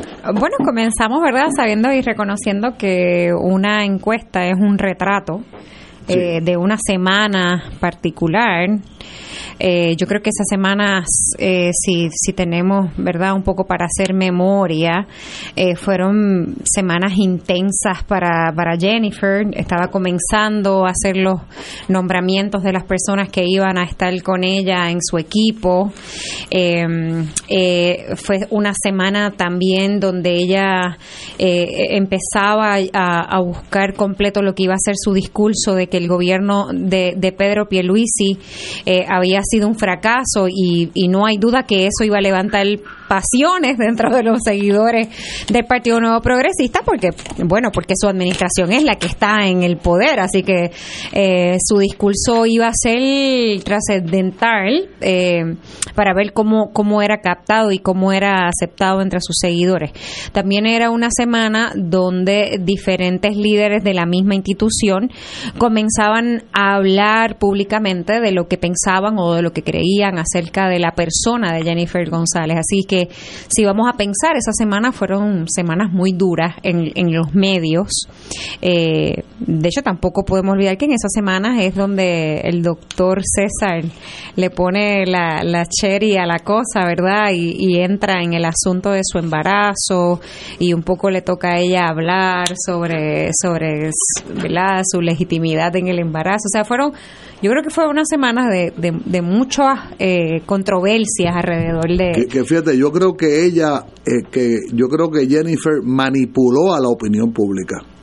Puedo... Eh, porque fíjate, y perdona que te haya interrumpido, porque fíjate que era, era obvio que ella fabrica como noticia primero su matrimonio, después su embarazo, y finalmente la condición de, ¿verdad?, de mellizo.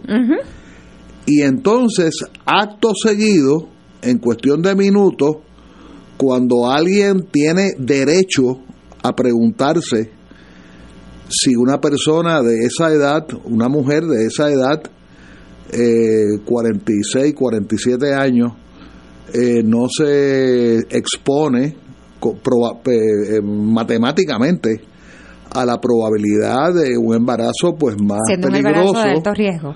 Entonces, entonces usan eso para atacar a los que hayan hecho esa pregunta. Y yo hoy la repito. Yo no soy ni ginecólogo, ni mujer, ni nada por el estilo, pero yo creo que es una pregunta legítima, una pregunta a una persona que ha hecho eso público porque no fue que terceras personas lo hicieran público, ella lo manipuló 100%, ella le anunció al mundo, primero, ¿verdad? Me, me caso, me caso, segundo, esto, ah, mira, estoy embarazada, ah, mira, van a ser mellizos, y aquí está la fotografía, de, o sea, la fotografía de, del rayo X o el sonograma, o lo que sea.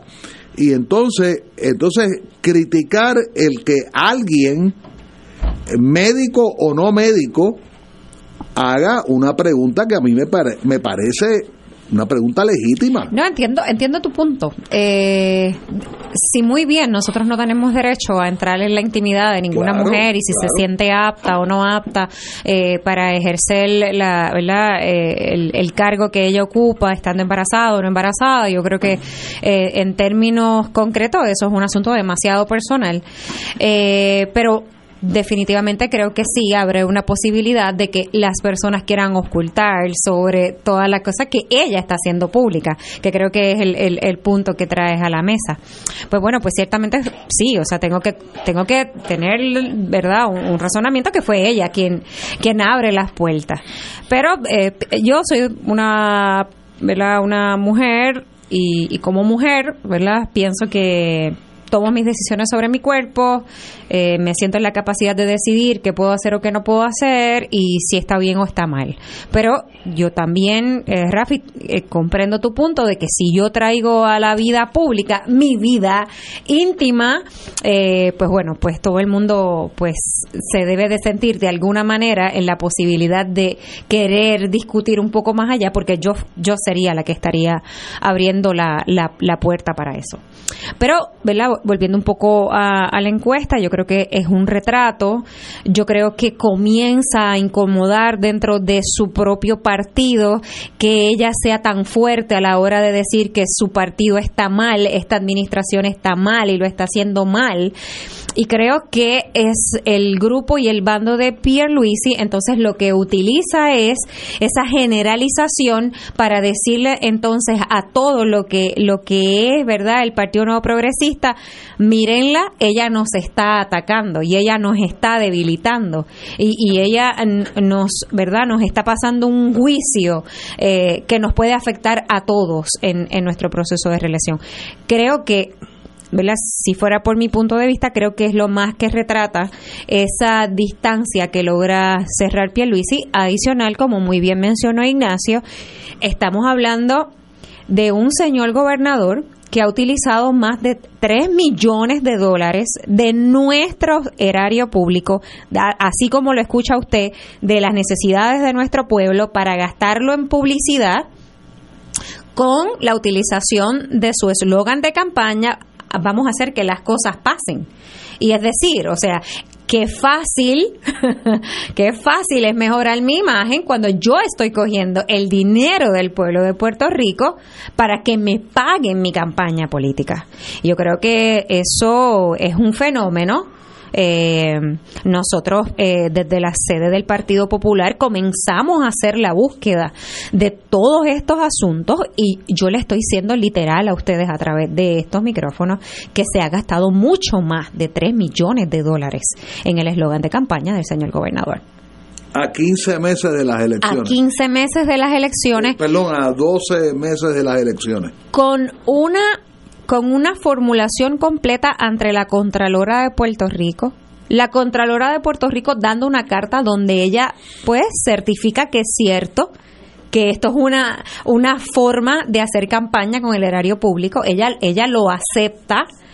Pero luego pasa la papa caliente y le dice al contralor, bueno, pero encárguese usted a ver cómo, cómo resolvemos esto, en vez de ser la contralora la que inmediatamente paraliza este uso de fondos públicos y quizás vamos a decirle pasa al contralor electoral lo que puede ser única responsabilidad del contralor, que es cuantificar el gasto público que se ha utilizado para que, ¿verdad?, se devuelva a las alcas. Pero, pero, o sea, estamos viendo todo esto sistemático y cuando uno mira los resultados de la encuesta, pues caramba, puertorriqueño, puertorriqueña, usted está pagando el mejorarle los números al señor gobernador. Y eso, eso continuará hasta que venga la, la época ¿cómo se llama? La- donde no se pueden hacer anuncios. Sí, sí, eh, cuando viene la veda electoral, La que veda ya electoral, no podemos hacer el eso uso.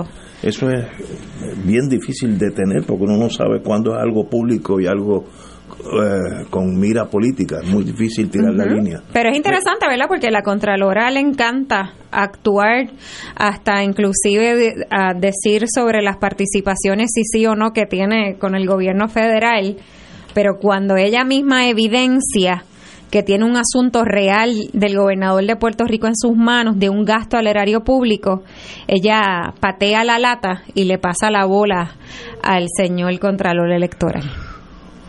Bueno, aquí estamos. Lo, hay, como yo miro desde el punto de vista estadista, hay números que hay que fijarse. Yo no. La primaria para mí es relevante porque yo voy a votar por la estadidad, así que puede ser. Eh, ¿Cómo es? King Kong era. No, Ho Chi Minh, Drácula. No, si fuera Ho Chi Minh no habría problema.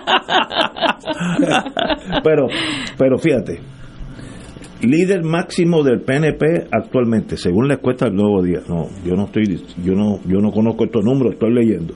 Líder máximo, Jennifer 50, Piedra Felici 38. ¿Cómo es que el pueblo estadista se lleva esa visión? Yo desconozco y me, me sorprende el número. Entonces, ¿quién tiene mayor influencia política dentro del PNP? Jennifer 49 y Pierluisi 36, lo- más o menos la misma proporción. Así que es, obviamente, es obvio que Jennifer tiene una magia, como dicen allá en España, o algo que tiene ella que jala eh, pasiones o jala lealtades, porque el gobernador de Puerto Rico es gobernador de Puerto Rico, ganó las elecciones, tiene un presupuesto gigantesco, pero el 50% de los estadistas dicen que el líder máximo sigue siendo Jennifer y que mayor influencia es Jennifer de nuevo con 49. Así que hay algo en ella que uno tiene que, el pueblo de Puerto Rico, tiene que descifrar qué, qué magia, como dicen los, los gitanos, qué magia tiene ella que jala tanto cuando en realidad la posición de ella es inocua. Eh, en Puerto Rico dicen que esa es la segunda posición, eso no es cierto. El, el, el- el- la comisionada residente es alguien que no tiene ni voto, ni tiene una vela eh, eh, encendida en Washington, pero aquí la magia de nosotros piensan que, es una posición grande. Ahora, con todo y ese análisis mío, ¿por qué está adelante? Eso, de verdad, eso es una magia. Eso, eh, yo estoy, yo le creo las encuestas, sobre todo en los últimos años, han ido mejorando las encuestas en torno a su capacidad de análisis y hay que seguirlo. Vamos a seguir con esto ya mismo después de una pausa. Este segmento es presentado por MMM. Fuego Cruzado está contigo en todo Puerto Rico.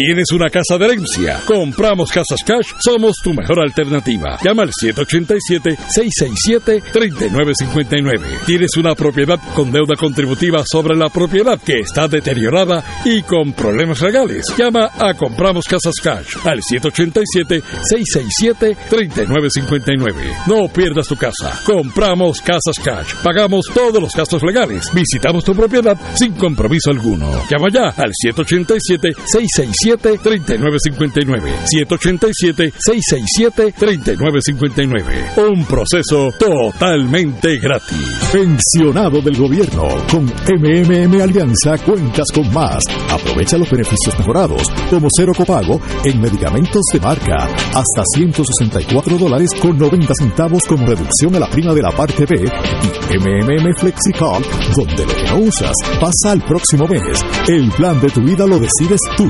Camina junto al que siempre lo ha cuidado. MMM.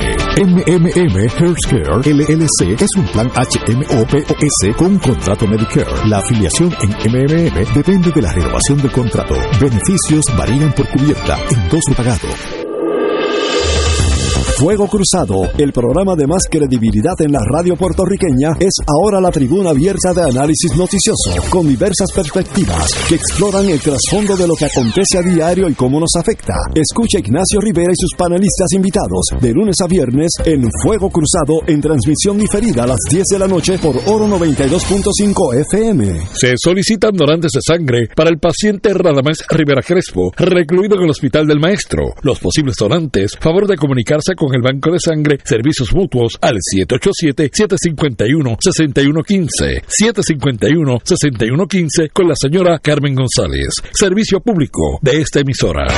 Buenos días familia. Es la casa a la que siempre puedes llegar sin invitación. A las 10 de la mañana, Judith Felicie es tu anfitriona para conversar sobre medicina, psiquiatría de niños y adolescentes, artes, derecho, valores y fe. Todos los días por Radio Paz 810 AM. Buenos días familia. Donde una conversación parece demasiado corta. Buenos días familia. De lunes a viernes por Radio Paz 810 AM.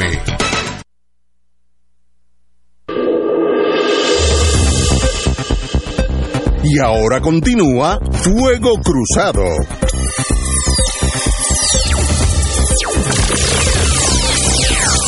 Amigas, amigas, regresamos a Fuego Cruzado. El compañero Anglada, no sé si tenemos. Eh, tenemos en, en la tenemos en la línea. Pues tú anúncialo, por favor. Ok. Eh, buenas tardes. eh, hoy eh, tenemos el honor de tener una nueva colaboradora en el programa, la licenciada Beatriz Ortiz López, desde la ciudad de Washington, D.C. Eh, se ha estado especializando en la ayuda al- a los inmigrantes y ya Beatriz nos explicará eh, cuál es la realidad de los inmigrantes en la capital de los Estados Unidos. Beatriz, bienvenida. Sabemos que tú escuchas el programa siempre desde que vivías en Puerto Rico y que tratas de escucharnos quizás todos los días o casi todos los días y queremos escucharte. Sí, buenas tardes eh, a todos. Eh, Para mí es un honor estar en Fuego Cruzado. Yo oigo Fuego Cruzado desde que estaba en la universidad y yo soy abogada hace 18 años, así es que como 21. Y, y ya y ya Ignacio sabe que el papá de él fue compañero de trabajo de tu abuelo en el Tribunal Supremo de Puerto Rico. Benjamín. Sí, ese, bueno, don Benja, mi abuelo, Benjamín Ortiz, mi papá. Lo conocí muy bien. Bienvenida. Bueno, háblame del escenario de inmigración y los problemas y algunos que está que ustedes están viviendo allí eh, políticamente hablando. Pues los inmigrantes en Estados Unidos ahora mismo el sistema de inmigración realmente es un sistema que está destruido. Eh, el sistema de inmigración en, Estados Unidos se creó no para los latinoamericanos, sino para europeos que en algún momento necesitaron entrar a los, a los Estados Unidos y ahora mismo pues ese no es el tipo de inmigrante que está, que está llegando aquí. Por lo tanto los procesos se tardan muchísimo, todo es bien complicado, todo es difícil. Eh, ahora mismo hace poco el secretario de eh, eh, Alejandro Mallorca, el secretario de Homeland Security, aprobó el TPS para los venezolanos. Eh, ¿El, Pero- qué? ¿El C? ¿Qué dijiste? TPS. Ajá, ¿qué quiere decir eso? es Temporary Protected Status. Y eso es un un estatus temporal que, le, que da el secretario para países que están en algún tipo de crisis. Crisis eh, ambiental, política, etcétera. Y se da por un término específico. específico. O sea que en el caso de los venezolanos se aprobó hasta mayo del 2025. pero solamente les da la oportunidad de mantenerse en los Estados Unidos y trabajar legalmente. Ok. No les da la oportunidad de, de hacerse residentes ni de no, no es un no es un primer paso para un estatus que sea más permanente. Y aquí ahora mismo, por lo menos en DC, nosotros tenemos muchísimo más que 15 mil venezolanos que, que cualifican y no tenemos capacidad para atenderlos a todos. Y, lo- y lo- Este- y- y los cubanos que según la prensa de aquí leí hace como un mes que en la frontera con México había un, miles de cubanos o cientos, no, no, no me acuerdo. Eh, eh, eh, los, los venezolanos son más eh, eh, numerosos. Sí, los venezolanos superaron a los mexicanos el mes pasado como la mayor cantidad de inmigrantes que están entrando a los, Estados Unidos ahora mismo. Una cosa que quiero, este, ¿verdad? Discutir o que ustedes sepan o clarificar es que la inmigración se visualiza o se cuantifica por por, cien, por por cientos, no por cantidades. Porque aquí en Estados Unidos solamente un 3% de la población es inmigrante sin estatus legal, ¿Qué quiere decir eso sin estatus legal? que no tienen un estatus para estar aquí. Que están ilegalmente. Lo que pasa es que a mí no me gusta decir ilegalmente porque los seres humanos no son ilegales. Claro, claro, claro. Ellos están aquí sin estatus. Este y Son, son deportables, son deportables. son deportables, exactamente. Esa es la cosa. Eh, y yo trabajo en una organización sin fines de lucro que lo que hacemos es buscar la forma de que los inmigrantes tengan algún tipo de estatus legal y que puedan trabajar legalmente. Eh, Beatriz, en el resto de los Estados Unidos donde haya agricultura, te pregunto, eh, presumo que hay espacio para que muchos inmigrantes eh, se rajen la vida de sol a sol, como yo los he visto por décadas en las estepas de Estados Unidos. Pero en Washington, D.C. no hay fincas interminables de nada. Lo que hay son edificios de gobierno. No, no, aquí hay muchos inmigrantes salvadoreños, de Honduras, venezolanos ahora, eh, algunos dominicanos, no muchos. Llegan personas de Nigeria. Eh, De Nigeria, ¿cómo llegan a cómo llegan a Estados Unidos? si no les han dado una visa de turista y ellos se han mantenido aquí con, después de que la visa se vence, llegan por la frontera.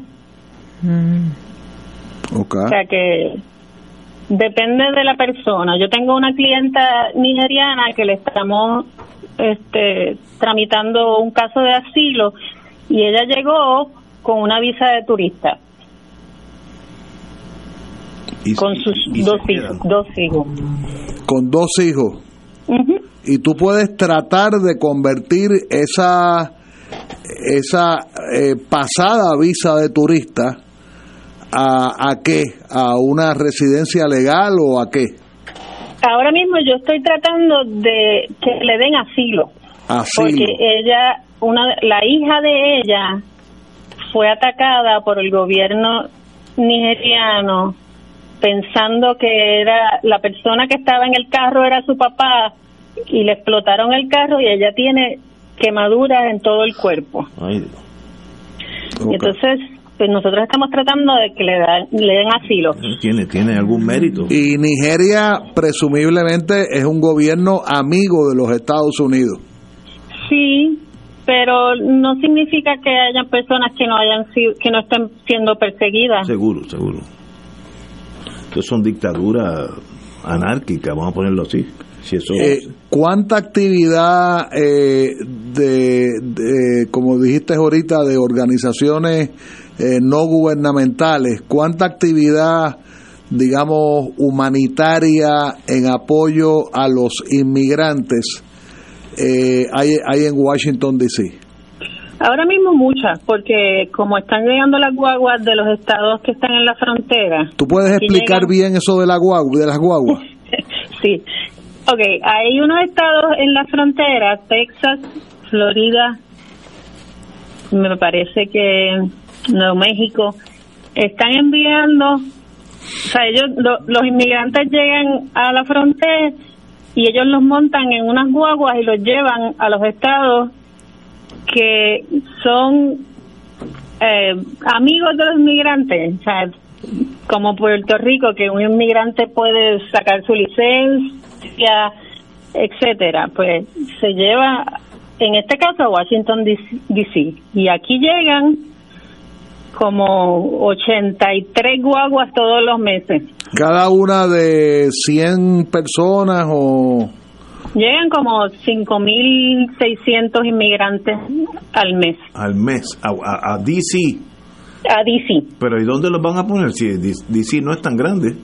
Pues todas las organizaciones no gubernamentales estamos trabajando en conjunto yo tengo una colaboración con una organización que trabaja con homelessness eh, y entonces les buscamos shelters y los que no cualifican para los shelters desgraciadamente son homeless en este momento. ¿Como cuántos sin hogar deben haber en Washington DC en estos momentos? Más o menos. Ah, eh, ese dato yo no lo tengo, lo puedo buscar, pero la situación que nosotros estamos teniendo ahora mismo es que las familias o las mujeres con hijos cualifican para, para ayuda y los shelters, pero los hombres que están solos no.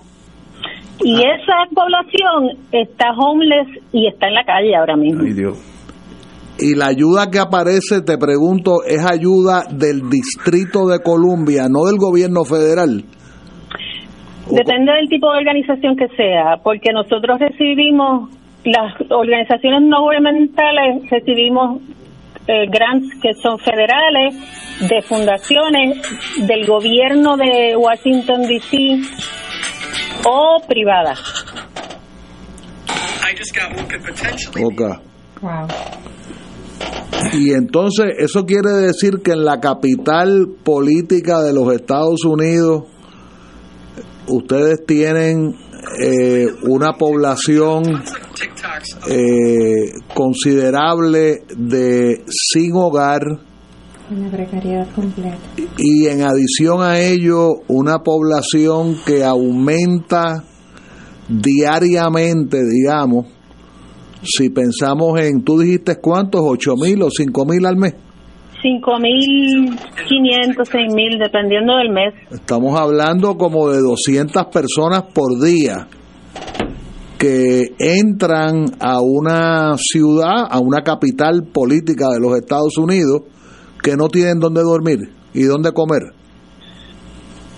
Si no son hombres, digo, perdón, si no son mujeres con hijos o familias, esa es la situación. Y, y si son mujeres con, con niños y con familia tienen la Oportunidad, tienen la oportunidad de estar varios meses en el shelter y en ese proceso nosotros tratamos de atenderlo, de darles una consulta de inmigración, ver para qué cualifican. Eh, si cualifican, por ejemplo, para TPS, pues empezar el proceso de TPS.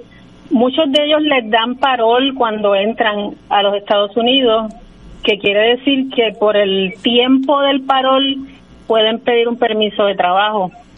O sea que mi función es buscar que la persona tenga un permiso de trabajo lo más rápido posible para que se pueda mantener y pueda pagar una renta. Pero te pregunto, el hecho de que le den parol, ¿quiere decir automáticamente que tiene permiso de trabajo o tiene que solicitarlo por separado?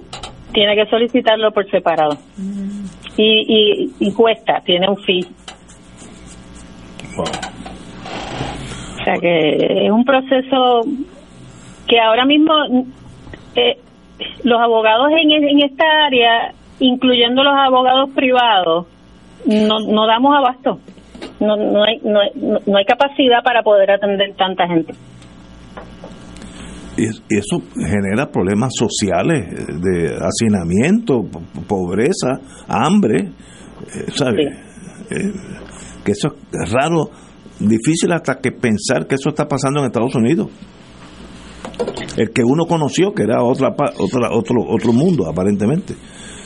Este, y el- Sí, sí, el- la situación es complicada eh, y pues, nosotros hacemos, yo por lo menos hago lo que puedo, pero pero es un proceso eh, bien doloroso. Cuando tú te refieres a, a District of Columbia, a DC, eh, hay eh, DC llega el momento que se convierte en Maryland.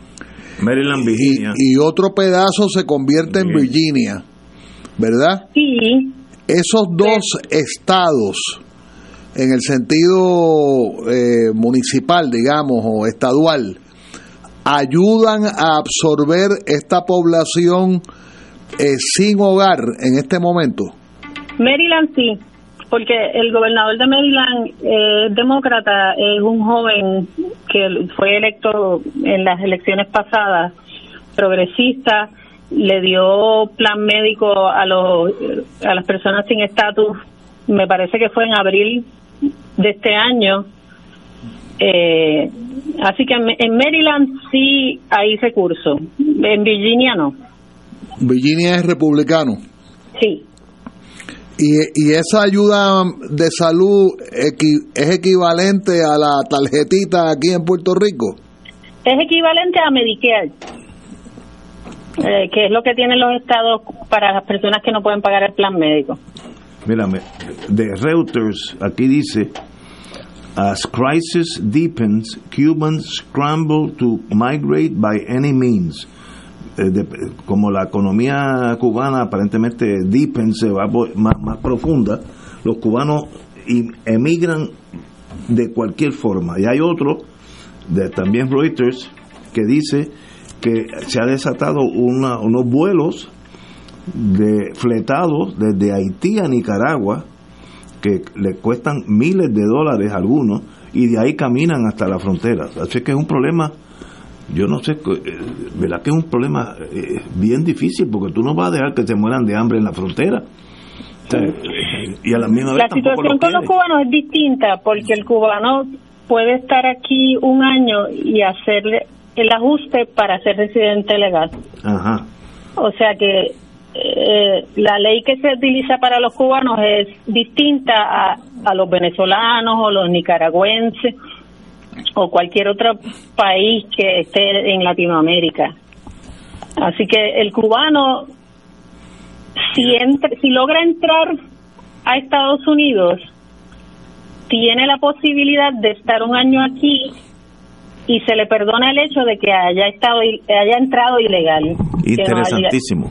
Pero, pero te pregunto, eh, eh, Cuba ha anunciado que ya han recibido de regreso de Estados Unidos y en menor medida de México, de las Bahamas y del Gran Caimán, eh, creo que son 4.800 y pico de cubanos en lo que va de año que hayan entrado a esas jurisdicciones, eh, vamos a decir entre comillas, no de forma legal.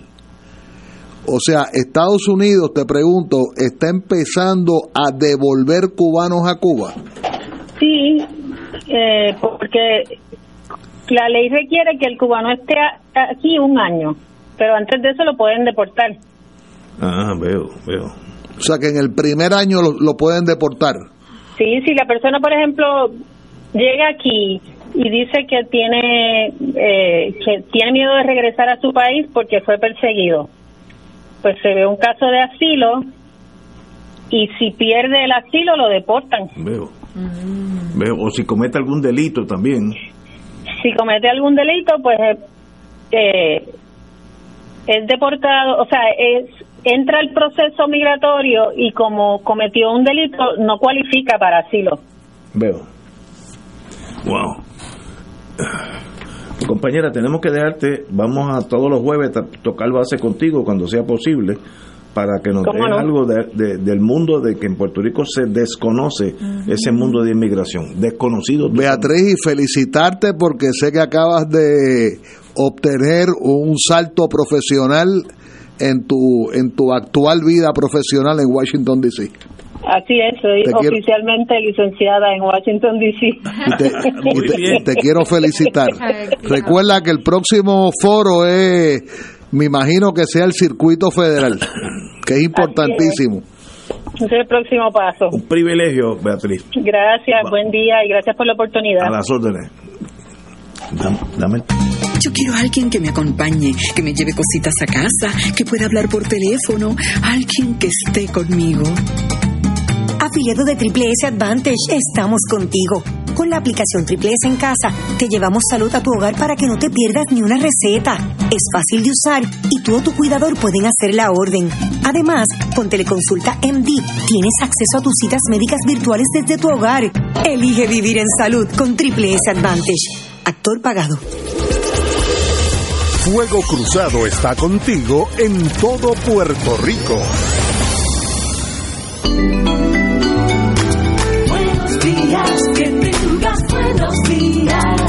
Más allá de desear buenos días, el llamado es que el viernes primero de diciembre, en celebración del Día de los Buenos Días, compartas en tus redes qué representa tener un buen día en tu vida. Únete al colectivo de decenas de organizaciones como Veteranos con Puerto Rico, la Legión Americana y Radiodifusores de Puerto Rico en apoyo a la campaña Crea un buen día, porque un buen día es todos los días. Radio Paz te ofrece el mejor motivo para levantarte temprano y disfrutar el comienzo de un nuevo día de lunes a viernes con Enrique Liboy y Radio Paz en la mañana. La dosis perfecta de noticias, deportes y éxitos musicales de todos los tiempos, humor y curiosidades, calendario de actividades y tus peticiones musicales por el 787-300-4982. Conéctate con el 810 AM de lunes a viernes con Enrique Liboy y Radio Paz en la mañana. Se solicitan donantes de sangre para Félix Maldonado Rodríguez. Posibles donantes pueden comunicarse con la señora Irizarri al 787-467-8919. 787-467-8919 para una cita de 8 de la mañana a 4 y 30 de la tarde en Bayamón frente al Hospital Ima San Pablo. En Atorrey, en los predios de auxilio mutuo. Y en Guaynabo, en la avenida Roosevelt. Este ha sido un servicio público de esta emisora. Y ahora continúa Fuego Cruzado.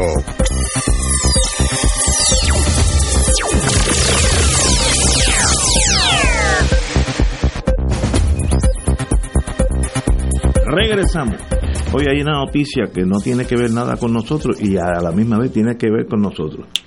Eh, hay un periódico de Hawái que comenta que los hawaianos, voy a leerlo en inglés, are being pushed out of paradise. Eh, Tiene por- que ver con nosotros. Sí, fíjate, Ya no, mismo. no tiene nada que ver con nosotros y tiene que ver con nosotros. Y dice, eh, dice que hay una señora que se llama Doreen Hall, que es nativa de Hawái, y decidió irse a- al mainland, que es los Estados Unidos, eh, porque su vivienda, eh, rising prices, los precios de vivienda, alquiler, etcétera, eh, están subiendo demasiado y ellos no pueden mucho costearlo. Cada año 15.000 hawaianos nativos emigran a los Estados Unidos, mayormente el oeste, y eso se, se indica que va a ser even more displacement, va a haber hasta más desplazamiento de los hawaianos. Y es por la economía, lo que está pasando aquí en un minúsculo, en Hawái allá pues es mucho más serio que aquí, eh, que sencillamente eh, desplaza a aquellos con, con sueldos o, o bienes limitados, porque viene Don Chencho de allá de Oklahoma City y compra los edificios que están alquilados a 80 pesos al mes y los remodela y entonces pa- le cobran 1.800 800 dólares al mes y mucha gente no puede pagar. Eso ya se está quejando, este artículo es de, de un, un periódico hawaiano que dice que es un problema que pierden 15 mil al mes. Eso es un montón de gente, más que aquí. Y fíjate que el origen de cómo Hawái primero fue propiedad de Estados Unidos. No estamos hablando de la estadidad, estamos hablando de cuando Estados Unidos se hizo de Hawái. Yo, yo tengo que sentarme y, y prometerte traer eso un día en particular. Y te repito que yo le, eh, de quien yo leí esto primero, es de un amigo tuyo, de Luis Dávila Colón. Luis Dávila Colón, cuando era estudiante de Derecho, eh, dirigió un excelente libro en dos tomos, publicado por la editorial de la Universidad de Puerto Rico, en épocas de Corrada del Río, en épocas de Romero, que te dice las 37 maneras de, de descolonizarte, entre comillas.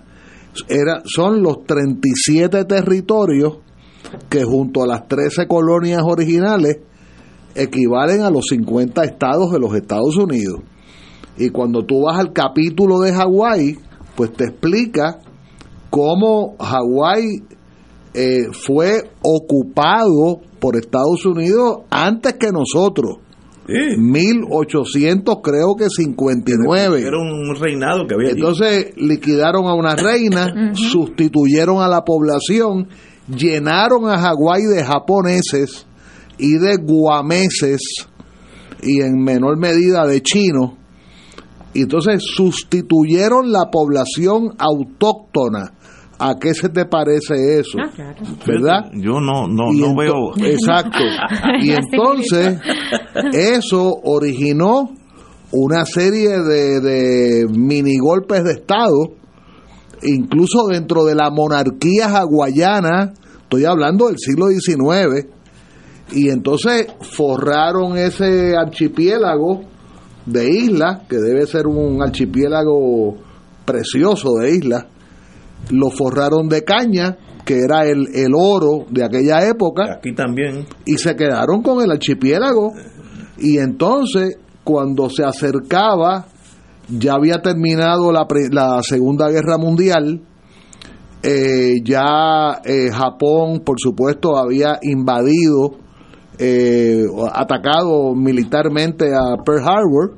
Pearl Harbor queda en Hawái, eh, pero después viene la Guerra Fría, donde el enemigo de la humanidad supuestamente era no solamente la Unión Soviética, sino China comunista, 1949, y entonces, acto seguido, se fabrica una, un apoyo mayoritario eh, en Estados Unidos a favor de la estadidad de Hawái y en el caso de Alaska sabemos el petróleo se manejó la posibilidad de picar Alaska por, en dos pedazos en que Estados Unidos le interesara quedarse con el sur de Alaska y dejarle el norte de Alaska a los esquimales y sabemos la historia Tenemos, tenemos que hacer un anuncio aquí que es muy importante, tiene que ver con la Casa Soberanista.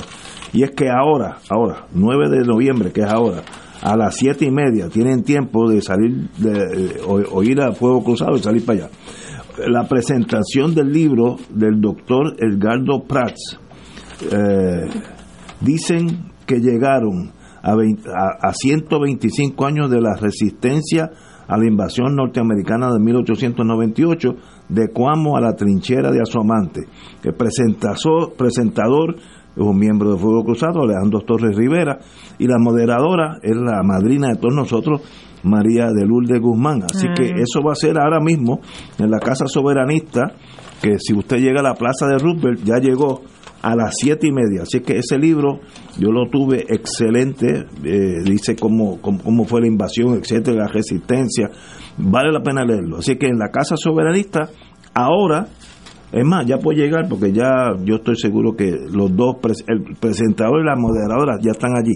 El libro es excelente. y el miércoles que viene eh, re- reiterar y recordar y repetir que Claridad tiene una actividad preciosa en el centro eh, social eh, Sila Calderón en Río Piedra, el próximo miércoles por la noche dedicado a nuestros atletas de aquí y de allá, una sola nación, en el Teatro del Centro para Puerto Rico, y van a estar presentes nuestras atletas Aiden Owens del Herme, destacada decatleta, cuarta posición en el Campeonato Mundial de Atletismo en el 2022, Melissa Mojica, campeona yudoka, séptima en el ranking mundial, y el abogado Jaime Albizu Lamboy, director de asuntos legales de la Federación Internacional de Baloncesto, con, ba- con base en Suiza y previamente director de la División de Atletismo de Alto Rendimiento de nuestro Comité Olímpico de Puerto Rico el próximo miércoles y va a moderar la periodista prestigiosa, destacada Ivonne, Sella- Ivonne Soya, Soya. quien fuera una destacada voleibolista olímpica de Puerto Rico y miembro del Salón de la Fama del Voleibol. Señores, tenemos que irnos, así que felicito de nuevo a los cantantes o cantores de ópera que estuvieron aquí. La juventud divino Ay, tesoro. Gozaste, No, Ignacio. no, algo. Yo desconocía que ese mundo existía y me llenó de orgullo saber que hay uno en Vladivostok, otro está por Rice University en Texas, otra momentánea aquí, ahora va, va para Italia. El mundo de verdad. El que estuvo en Rice, eh, no lo cubrió hoy, va a estar cuatro meses can- eh, interpretando en la ciudad de Sarasota, en Florida, y en, y en Nuevo México. Qué rico. No, eso fue maravilloso. Señores, ojalá se así que nos tenemos que irnos. esos jóvenes. Yari, qué bueno tenerte aquí. Siempre para mí la alegría. Nos vemos.